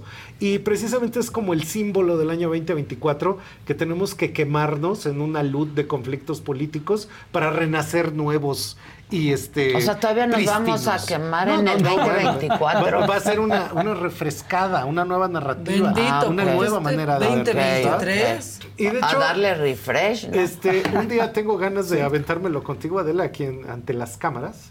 Este, hay un gran cambio cultural, es- esa de plano va a ser así una cápsula entera de filosofía, pero hay un gran cambio cultural en el que gente muy seria está diciendo que ya se acabó la época que vivíamos antes y que está empezando otra. Entonces, haz de cuenta que el- hasta 1950-60 fue el modernismo. Ok. Después, eh, a partir de los Post- 70 es el posmodernismo. Pero ya hay mucha gente que está diciendo que ahorita, en este instante, truena el posmodernismo y que ahora estamos entrando a una cosa totalmente nueva que se llama el metamodernismo. O Y sea, más allá. Más allá. El metamodernismo niega el modernismo y niega el posmodernismo. Y es otra cosa totalmente ¿Qué? diferente. ¿Y qué nos queda, Gus? Pues es que básicamente este posmodernismo pues está viendo hacia cosas, haz de cuenta cuando tú ves Everything Everywhere All at Once, once, eso es metamoderno. Ok, está ya. tan raro que qué es eso, es metamoderno. Ahora, Ya, esto ya, que están viendo son manifestaciones artísticas que han estado en las ferias, así desde Maco y todas las ferias que hubo durante el 2023 en México y en el mundo, y lo que empiezas a ver es que las obras de arte también están tomando el color piquín en su piel, y por supuesto, en la que sigue, ahí tenemos ya el cartel del año, que es esto que anuncia con fanfarrias y estruendos, color del año 2024, el color piquín. Hay gente grosera que dice, y eso a mí que me importa, ¿no? Pero resulta que este color determina como la emoción del año. El ánimo. Ajá, el ánimo. Claro. Y ese tono, que podemos hablar de un color que determina el ánimo, a final de cuentas lo vamos a estar viendo y ustedes se van a dar cuenta, van a entrar a bares, espacios, restaurantes, este, retail y todo eso, y de repente empiezas a ver que ese color está por todos lados. Hay cosas que a veces nuestros amigos de cierta marca de pinturas y nuestros amigos de cierta compañía compañía, que no vamos a decir su nombre, que se llama Pantone, hacen eh, pronósticos súper raros que te dicen que no, que el color del año, que son dos, que viene gris con amarillo. Y pues básicamente muchas veces esos pronósticos están dados pues para así, este, Austria o para los Claro. países europeos que ni de broma tienen el gusto del color mexicano, que el color mexicano como a nosotros nos gusta, siempre es fosforiloco, enciéndeme la retina, que no se te olvide de qué color vengo y Sí. encuéntrale la combinación. Exacto, Entonces, esos colores son básicamente la nota. Ay, que lo nos un poco el yo Ah, de hecho, te más cambiaste. bajito, más bajito, me puse color. Es que es otro, es más ocre, diga, es un rojo Sí, más entendiste, ocre. es lo más entiendo ocre. bien. Sí, es más ocre. Ya sé, ya lo traigo. Que tenga, que sea la nota de tu guardarropa durante el 2024. Sí. Se me hace que sí es tu piel. O sea, se me hace que sí te resalta porque te lo he visto y se te ve bien. Sí, Entonces creo que por ahí va. ¿Cuál sabes tú que es el color que, Dios mío, por qué lo hago? No lo vuelvo a hacer nunca. Ay, ¿Qué este, color? pues, por ejemplo, el, El ve- moradito, ni el guinda. No, el moradito O sea, no me afecta. El, el, el, el verde como... ¿Pistache? No este verde, no. Sí, como tipo verde pistache, así, ¿no? Como medio pastelosito. No, más oscuro, verde bandera, digamos. Ese no. Ese no, Pero el verde tantito más claro, el verde perico, Ese como la sí, chamarra del otro sí, día, por ejemplo, sí, de piel, sí, ese ese sí. verde. está- Pero el Pistache, verde no. bandera, sí. ¿Pistache no, o bandera? no. Pistache, bandera. Bandera. No, bueno. Yo siempre estoy vestido de la corte Pero- española del siglo XVI. negro, yo Exacto. también, yo siento que el Sí. negro y el blanco, o sea, yo podría vestirme siempre de negro y blanco, siempre. Me Pero, encanta pues, el bueno, negro y entonces, blanco. estos colores Pero me encanta demasiado la moda, entonces. y van a determinar moda, pero también una cosa modo, fundamental. Estos colores también están muy en sintonía de lo que va a pasar en el interiorismo mexicano, en serio. Entonces, este es el momento de que si le había tenido miedo a ponerse su pared de un tono piquín, pues ahora sí se Ahora la es den. cuando. Y ahora es cuando se pinten sus paredes de estos tonos. Está padre. Entonces, pues por ahí viene y esa va a ser la Me cosa. gusta, está alegre, está, ¿no? Está padre. Está bueno. Y habría está que bueno. recordar eso, que en esta observación, todas esas Está cosas que de repente pues. vemos, sí, pues es un Está año fuerte, fuerte. Pues es un año fuerte. todas esas cosas que vemos en las pasarelas acaban aterrizando en la calle. Y algo que es muy interesante de que sea un año rojo es que verdaderamente tiene como eso que dijiste tú, está fuerte, tiene como más enjundia, tiene más de esos que, ¿no? De esos tiene más, ¿no? Sí. Entonces es, es- viene aguerrido, combativo. Viene aguerrido. Se siente fuerte. Va a Pero es ser- para renacer. Va, es para renacer y va a ser verdaderamente inolvidable. Y de hecho hay cosas que se han visto, por ejemplo desde el huracán Katrina, ese me encanta, es un estudio de una doctora, que cuando vienes tú con una, pues con una ilusión, con una idea, con una narrativa, empiezan a pasar cosas que te la empiezan a tumbar hasta que entras en una profunda crisis. Y entonces buscas cómo contarte fondo. una narrativa diferente. Ella lo explicó en Estados Unidos para las víctimas del huracán, pero Mm. también lo empezó a estudiar con Trump. O sea, como de repente todos decían, ¡ay, viva Trump! Con Verizon, mantenerte conectado con tus seres queridos es más fácil de lo que crees. Obtén llamadas a Latinoamérica por nuestra cuenta con Globo Choice por tres años con una línea nueva en ciertos planes al Nemery. Después, solo 10 dólares al mes. Elige entre 17 países de Latinoamérica como la República Dominicana, Colombia y Cuba. Visita tu tienda Verizon hoy. Escoge uno de 17 países de Latinoamérica y agrega el plan Globo Choice elegido en un plazo de 30 días tras la activación. El crédito de 10 dólares al mes se aplica por 36 meses. Se aplica en términos adicionales. Se incluye hasta 5 horas al mes al país elegido. Se aplican cargos por exceso de uso. Mi gente, ¿cómo están? Yo soy Nicola Porchela y quiero invitarlos a que escuches mi nuevo podcast Sin Calzones, en el que con mi amigo Agustín Fernández y nuestros increíbles invitados hablamos de la vida, la fiesta y nuestras mejores anécdotas. Y obviamente todos los detalles que no contamos en ningún otro lugar, solo lo van a tener acá en Sin Calzones. Ven a escucharnos como más nos gusta estar sin calzones. Ustedes ya saben que nos gusta andar sin calzones por todos lados y a ustedes les gusta vernos sin calzones. Esto todos los jueves en cualquier plataforma donde escuches podcast y en YouTube. Y luego, híjole, Trump. Y después, ya, ni la chinga Trump. Y, ahora otra después vez inventaron Trump. otra narrativa. Entonces es, ay, muy bien Biden. Se te va cayendo Biden. Y ahora otra vez viva Trump. Y así vamos en la vida. como en Es- olas. como Todo en olas. Es como cuando estás en el Tinder y le estás haciendo así, te dan, te dan match. Ay, qué bien. Y ya salen. ¿Y cómo te fue? "Ah". Bueno, y después, oye, ¿qué pasó? Y otra vez ahí estás a que te den match. Sí, Entonces, sí, son sí. los mismos. Tú estás en Tinder. Estoy. Es como ¿Estuviste Tinder acá, alguna sí. No estoy, Me pero es mi obligación saberlo Pues todo. claro. Sí, pues El Tinder y el ¿A la izquierda o a la derecha? En bombo. a la, a la derecha. Es que no. Es que No, sí, es que sí, es que sí, en ¿no? si te gusta es a la derecha. Nunca he usado Bumble ni También Tinder. a la derecha. ¿Tú estás? Sí, claro. De verdad. Claro. Ya lo Mi hija me bajó claro, todas sí. las aplicaciones. Mamá, ya debes de tener un novio. Pero pues esas aplicaciones, mira, po- para empezar las abandono como por seis Se le meses. olvidan. Se me olvida. Luego dices, Ay, estoy aburrido. Y te a metes ver. y llena de notificaciones. Sí, pero no, no. No, no hay un mercado, no, no está ahí el mercado que se busca. No, no te vi. No, no está ahí No el te vi, mercado. pero bueno. Y Pues luego hay unas que te inscribes y a ver si te acepta. Estoy en todas. Raya, Hinge, you name it. Ahí estoy. No, Adela. No, ¿verdad? Ya me salgo. Ya salte, pues tienes un canal donde te ven cientos de miles diario, creo que es más Pero que ¿y suficiente. qué? Pues no, hay que Ahí no me dan match, No, güey. pero te ven Ahí no me dan match, Vamos a hacer una. Ahí güey. No me dan ni like, cabrón.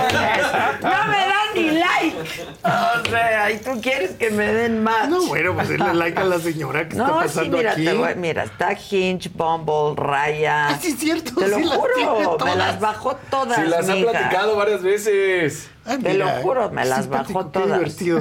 Sí, sí, sí. Bueno, pues entonces aquí... Tinder no. Ah, no, Me bien. dijo, Tinder no, ma. Ni Esa Bumble, no, ¿no? mamá. ¿Sí? Bumble Bumble sí tiene me tres. bajó todo. No sé por qué tiene tres, pero tiene tres Bumbles. Tengo tres bombos. Por lo menos cuando le picaste había mínimo dos y chance tres. ¿Por? No, ¿yo qué voy a Y saber? las paga uno. Ha de- Ha de ser un Bumble secreto de... No, no, Puede no, ser. no sé. La verdad, no. Mira, Hinge ya ni estoy. Así. Raya ya tampoco estoy. Es que se van quemando, ¿no? También siento que ya se conoce la gente que se tuvo que No, conocer y pero se además acaba. tienes que estar pague y pague y pague y pague. Ya ese y ya entonces- estuvo. Oye, No, basta. pues es, es como drogas. Exacto. No, nada más te están exacto. cobrando. Y pues esto que te acabo de decir aquí, que les acabo de contar, es básicamente el punto donde se ve si uno sabe pronosticar lo que viene o no. Y tú Porque un año sabes. después nunca ha fallado. Nunca Entonces, fallado. Así es lo que pongo en el síganlo. tapete, si no está el piquín, me, me, me llevan a la piquín. torcha. De hecho, ¿no? yo creo que ya están saliendo es que las siempre es eso, colecciones. ya se empieza a sentir ya se empieza y tú a ahí ves el patrón y entonces ves, pero de eso que se empieza a sentir ahí la pregunta es, bueno, ¿en qué sí se va a adaptar a México? Ah, Porque claro. no somos No, tan claro, facilitos. claro, Entonces, sí. Es el problema del gusto, a ver aquí de verdad Exacto. que se siente. No, Mira lo aquí que te pones algo de, de raro y entonces no, ya... ya, eh, No, Adela, Tinder no, porque luego vas a caer y vas a estar manteniendo a alguien. sí, ya Adela. basta. Basta, basta. Basta. No, Ni no he modo. Conocido a nadie. No, no, ahí están, pero no las... Debería. No sé. No, y luego las goteras de Tinder, ¿no se acuerdan? Ah, sí, cierto. Ah, las goteras. ¿Qué son las goteras? Ah, ¿No te ya me enteraste de las sí, goteras? las Sí, goteras. las goteras. Noticia te, por todos lados. Sí. Exacto. Sí, no, bueno. Y despertabas. Yo este, me sé algunas historias de algunas amigas, ¿eh? porque si en Tinder no estoy, nunca he estado y nunca he conocido a nadie. Ahora, de en ningún- cierta manera, Tinder, Grinder, Minder, tramposo. Blinder, Binder y Ah, todas las tengo que se. Binder. Donda. Ahí sí conocí a un cuate y nos hicimos muy buenos amigos, por ejemplo, en Luxi. Luxi. Luxi. Luxi. Ni sabía. Hay como- Ni- ni hay llama porque Mi hija ya, quiere que salga. Así ya mamá, ya vete. Este, hay como un agotamiento en general de las redes sociales, ¿eh? Eso se le está viendo al Yo cómo ya. va, cómo va Facebook, este Twitter cada día se vuelve más loco. Pues Facebook ya es así, como O sea, nada. Yo ya ni entro. No, ya la gente lo dejó. Sí, no, ya Es que, nadie. Está, está, más está muy bajo, ¿no? Este mes las interacciones. Sí. Sí, está Es muy son ya lleva un vacaciones, rato, ya lleva un buen. Bueno, este mes es por las vacaciones. sí, pero se siente También YouTube y ¿no? así. Sí. Bueno, y Sí. Threads eh, yo creo que va a morir. Threads rápido. fue, este, ¿cómo se dice? Llamará de petate. Pareciera, Entonces, ¿no? millones al principio, nadie más volvió a postear nada. Tiene un detalle que yo digo que está mal, pero nadie me hace caso. Este, no se puede postear desde computadora. Y No, a decir, ¿y eso qué? no. Pues es que mucha de la gente que está haciendo post serio, Pues lo hace en computadora, ¿A poco claro. se puede hacer el feed de la saga, No, el celular? no, la- pues no se puede. pues claro que no. Entonces se tiene que hacer desde computadora. Y como eso no está, entonces eso imposibilita como el- la, información profesional. Entonces ese no sube. Este, Facebook nomás no crece y cada día pierde seguidores, diario sangra seguidores. Instagram se quedó como con la generación millennial, Sí. pero Instagram es una red pichicata. O sea, si tú subes, híjole, no te dan likes y no te aumenta seguidores. En cambio, TikTok es la red generosa despilfarrada. O Sí. sea, con poquito que le pongas es como la verdolaga. Sí. Nada más Ah. le pones tantito y crece como Crece una plaga. mucho. ¿Por qué? Porque está hecho para que sientas tú que cuando pones algo te pela, la gente. a la gente le Pues gusta sí, y claro. se pone contenta, tú te pones contento, posteas más. Va, o sea, claro, está bien. claro, está bien es gratis, pensada y hazlo, es gra- inflalo. sí, claro, Sí, está bien. Entonces, al final Y yo, seguramente van a empezar a monetizar. yo siempre he En dicho Estados Unidos monetizan. Ahí empieza. Allá sí, ya. aquí no. Yo siempre he dicho que al final la única que va a quedar parada es TikTok. o sea, y después morirá. Exacto, es lo que Porque a de hecho, acabamos de hacer un estudio que cualquier red social tiene un periodo entre que nace, mira, de a veras pega like. y triunfa de siete años. Y después de esos siete años se muere. Y ahorita la gente que nos oye dice, ah, eso no es posible. Pero es que la gente es muy joven y no se acuerda que nosotros ya pasamos por ICQ. ICQ, MySpace, Uy, Messenger. AOL. Messenger. Claro. ¿Se o sea, ya pasamos ICQ que tocaba la puertita? Sí, Y, y hacía el ruidito también. Es-. Era padrísimo sí, sí. ICQ. Todas esas ya pasaron y las que están ahorita también pasarán. Pero ahí Porque los así que es la vida. Claro. el que- el Ajá, como el hi-fi. Como decía mi papá, que el que es, que es perico donde quieres verde y el que es pendejo, ya saben. qué Pues pasa también. después. este, el chiste de esto es ser. Si eres grande en YouTube es porque eres grande en Instagram, porque eres grande en Facebook, porque eres grande en TikTok y no importa si se cae una, tú Pues ya habías en- demostrado transversalidad Claro. que la haces en cualquier red. Ya. Entonces, ese es el asunto. Cada quien en su escala y su medida.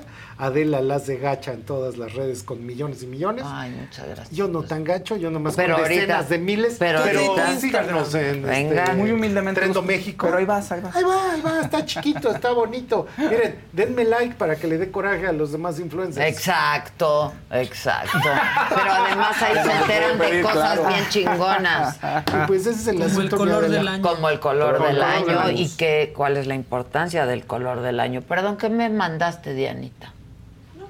Ah, no fuiste tú. Ah, no, dice Dina, no Diana. Muy bien. Este, ya diste tus redes. Ya de mis redes, sigan, Trendo México. sigan Trendo México, yo siempre lo sigo. Muchas gracias. Te diviertes, te entretienes, te informas. risa. Este, Aprendes algo con una aprendes sonrisa en los siempre, labios. siempre aprendes algo. Sí. Muchachos, Gracias, gracias, gracias. Muchas gracias. Que tengamos todos un buen inicio de semana. Muchas gracias, Mañana Adela. inicio de mes. Si es luna, si es luna llena, ¿no? Sí, es lo que está Ah, Sí, bueno, mañana. Que hay dos agosto. lunas llenas, una a principios de agosto y no una a dijo, finales ¿No de hay que agosto. cortarnos el pelo? Eso dice. Sí. Ajá, sí. y las uñas. Este, no dije, pero hoy en todas las redes de Trendo pueden ustedes descargar, si no es hoy es mañana, si no es ahora será mañana, nos toparemos en un camino. Este, pueden descargar este reporte para que tengan el pantone, las paletas Ah, de ahí combinación, está. vean cómo vestirse ya. perdón. Eso es solo hoy. No, ya Ah, se queda. pero a partir sí, de hoy. A partir de hoy Claro, mañana. Ya ¿no? está. Gracias, perdón. No, no, a ti, a ti. Este, luna llena mañana. Mañana y a parece finales de agosto, que les iba a decir cuándo Que va es a ser un buen fecha. mes, ¿no? Agosto. Sí, sí, agosto es un, es un mejor mes. La primera superluna aparecerá a las 8.31. Esta será 7.1% más grande y un 15.6% más luminoso de lo normal. Mañana. Mañana. Y luego el jueves 31 de agosto a las 3.33. Ah, Esa ok. será de la madrugada, obviamente. ¿no? Mañana las. ¿qué? Mañana está en su mejor momento 8.31. Hay que verla. Me encanta. Ese jueves es mi cumpleaños. Ah, ¡Feliz Mañana. cumple! No, el de agosto. agosto, Ah, 31 pues, de agosto. Muy bien. Ya te traemos. Ah, pero No, vienes los lunes. Por Adel. Tres años. Por Adela. Sí, por Adel, por Adel. Te queremos, Gus. Te Y gracias a Adel. todo el equipo y a todos ustedes, por supuesto. Muchísimas gracias. Hoy en la tarde está Cinco tiro de directo, tiro 5 directo. de la tarde a las 7 de la noche. Se te estuvo Didi. Mañana aquí los vemos nosotros. Me lo dijo Adela en punto de las 9. Gracias.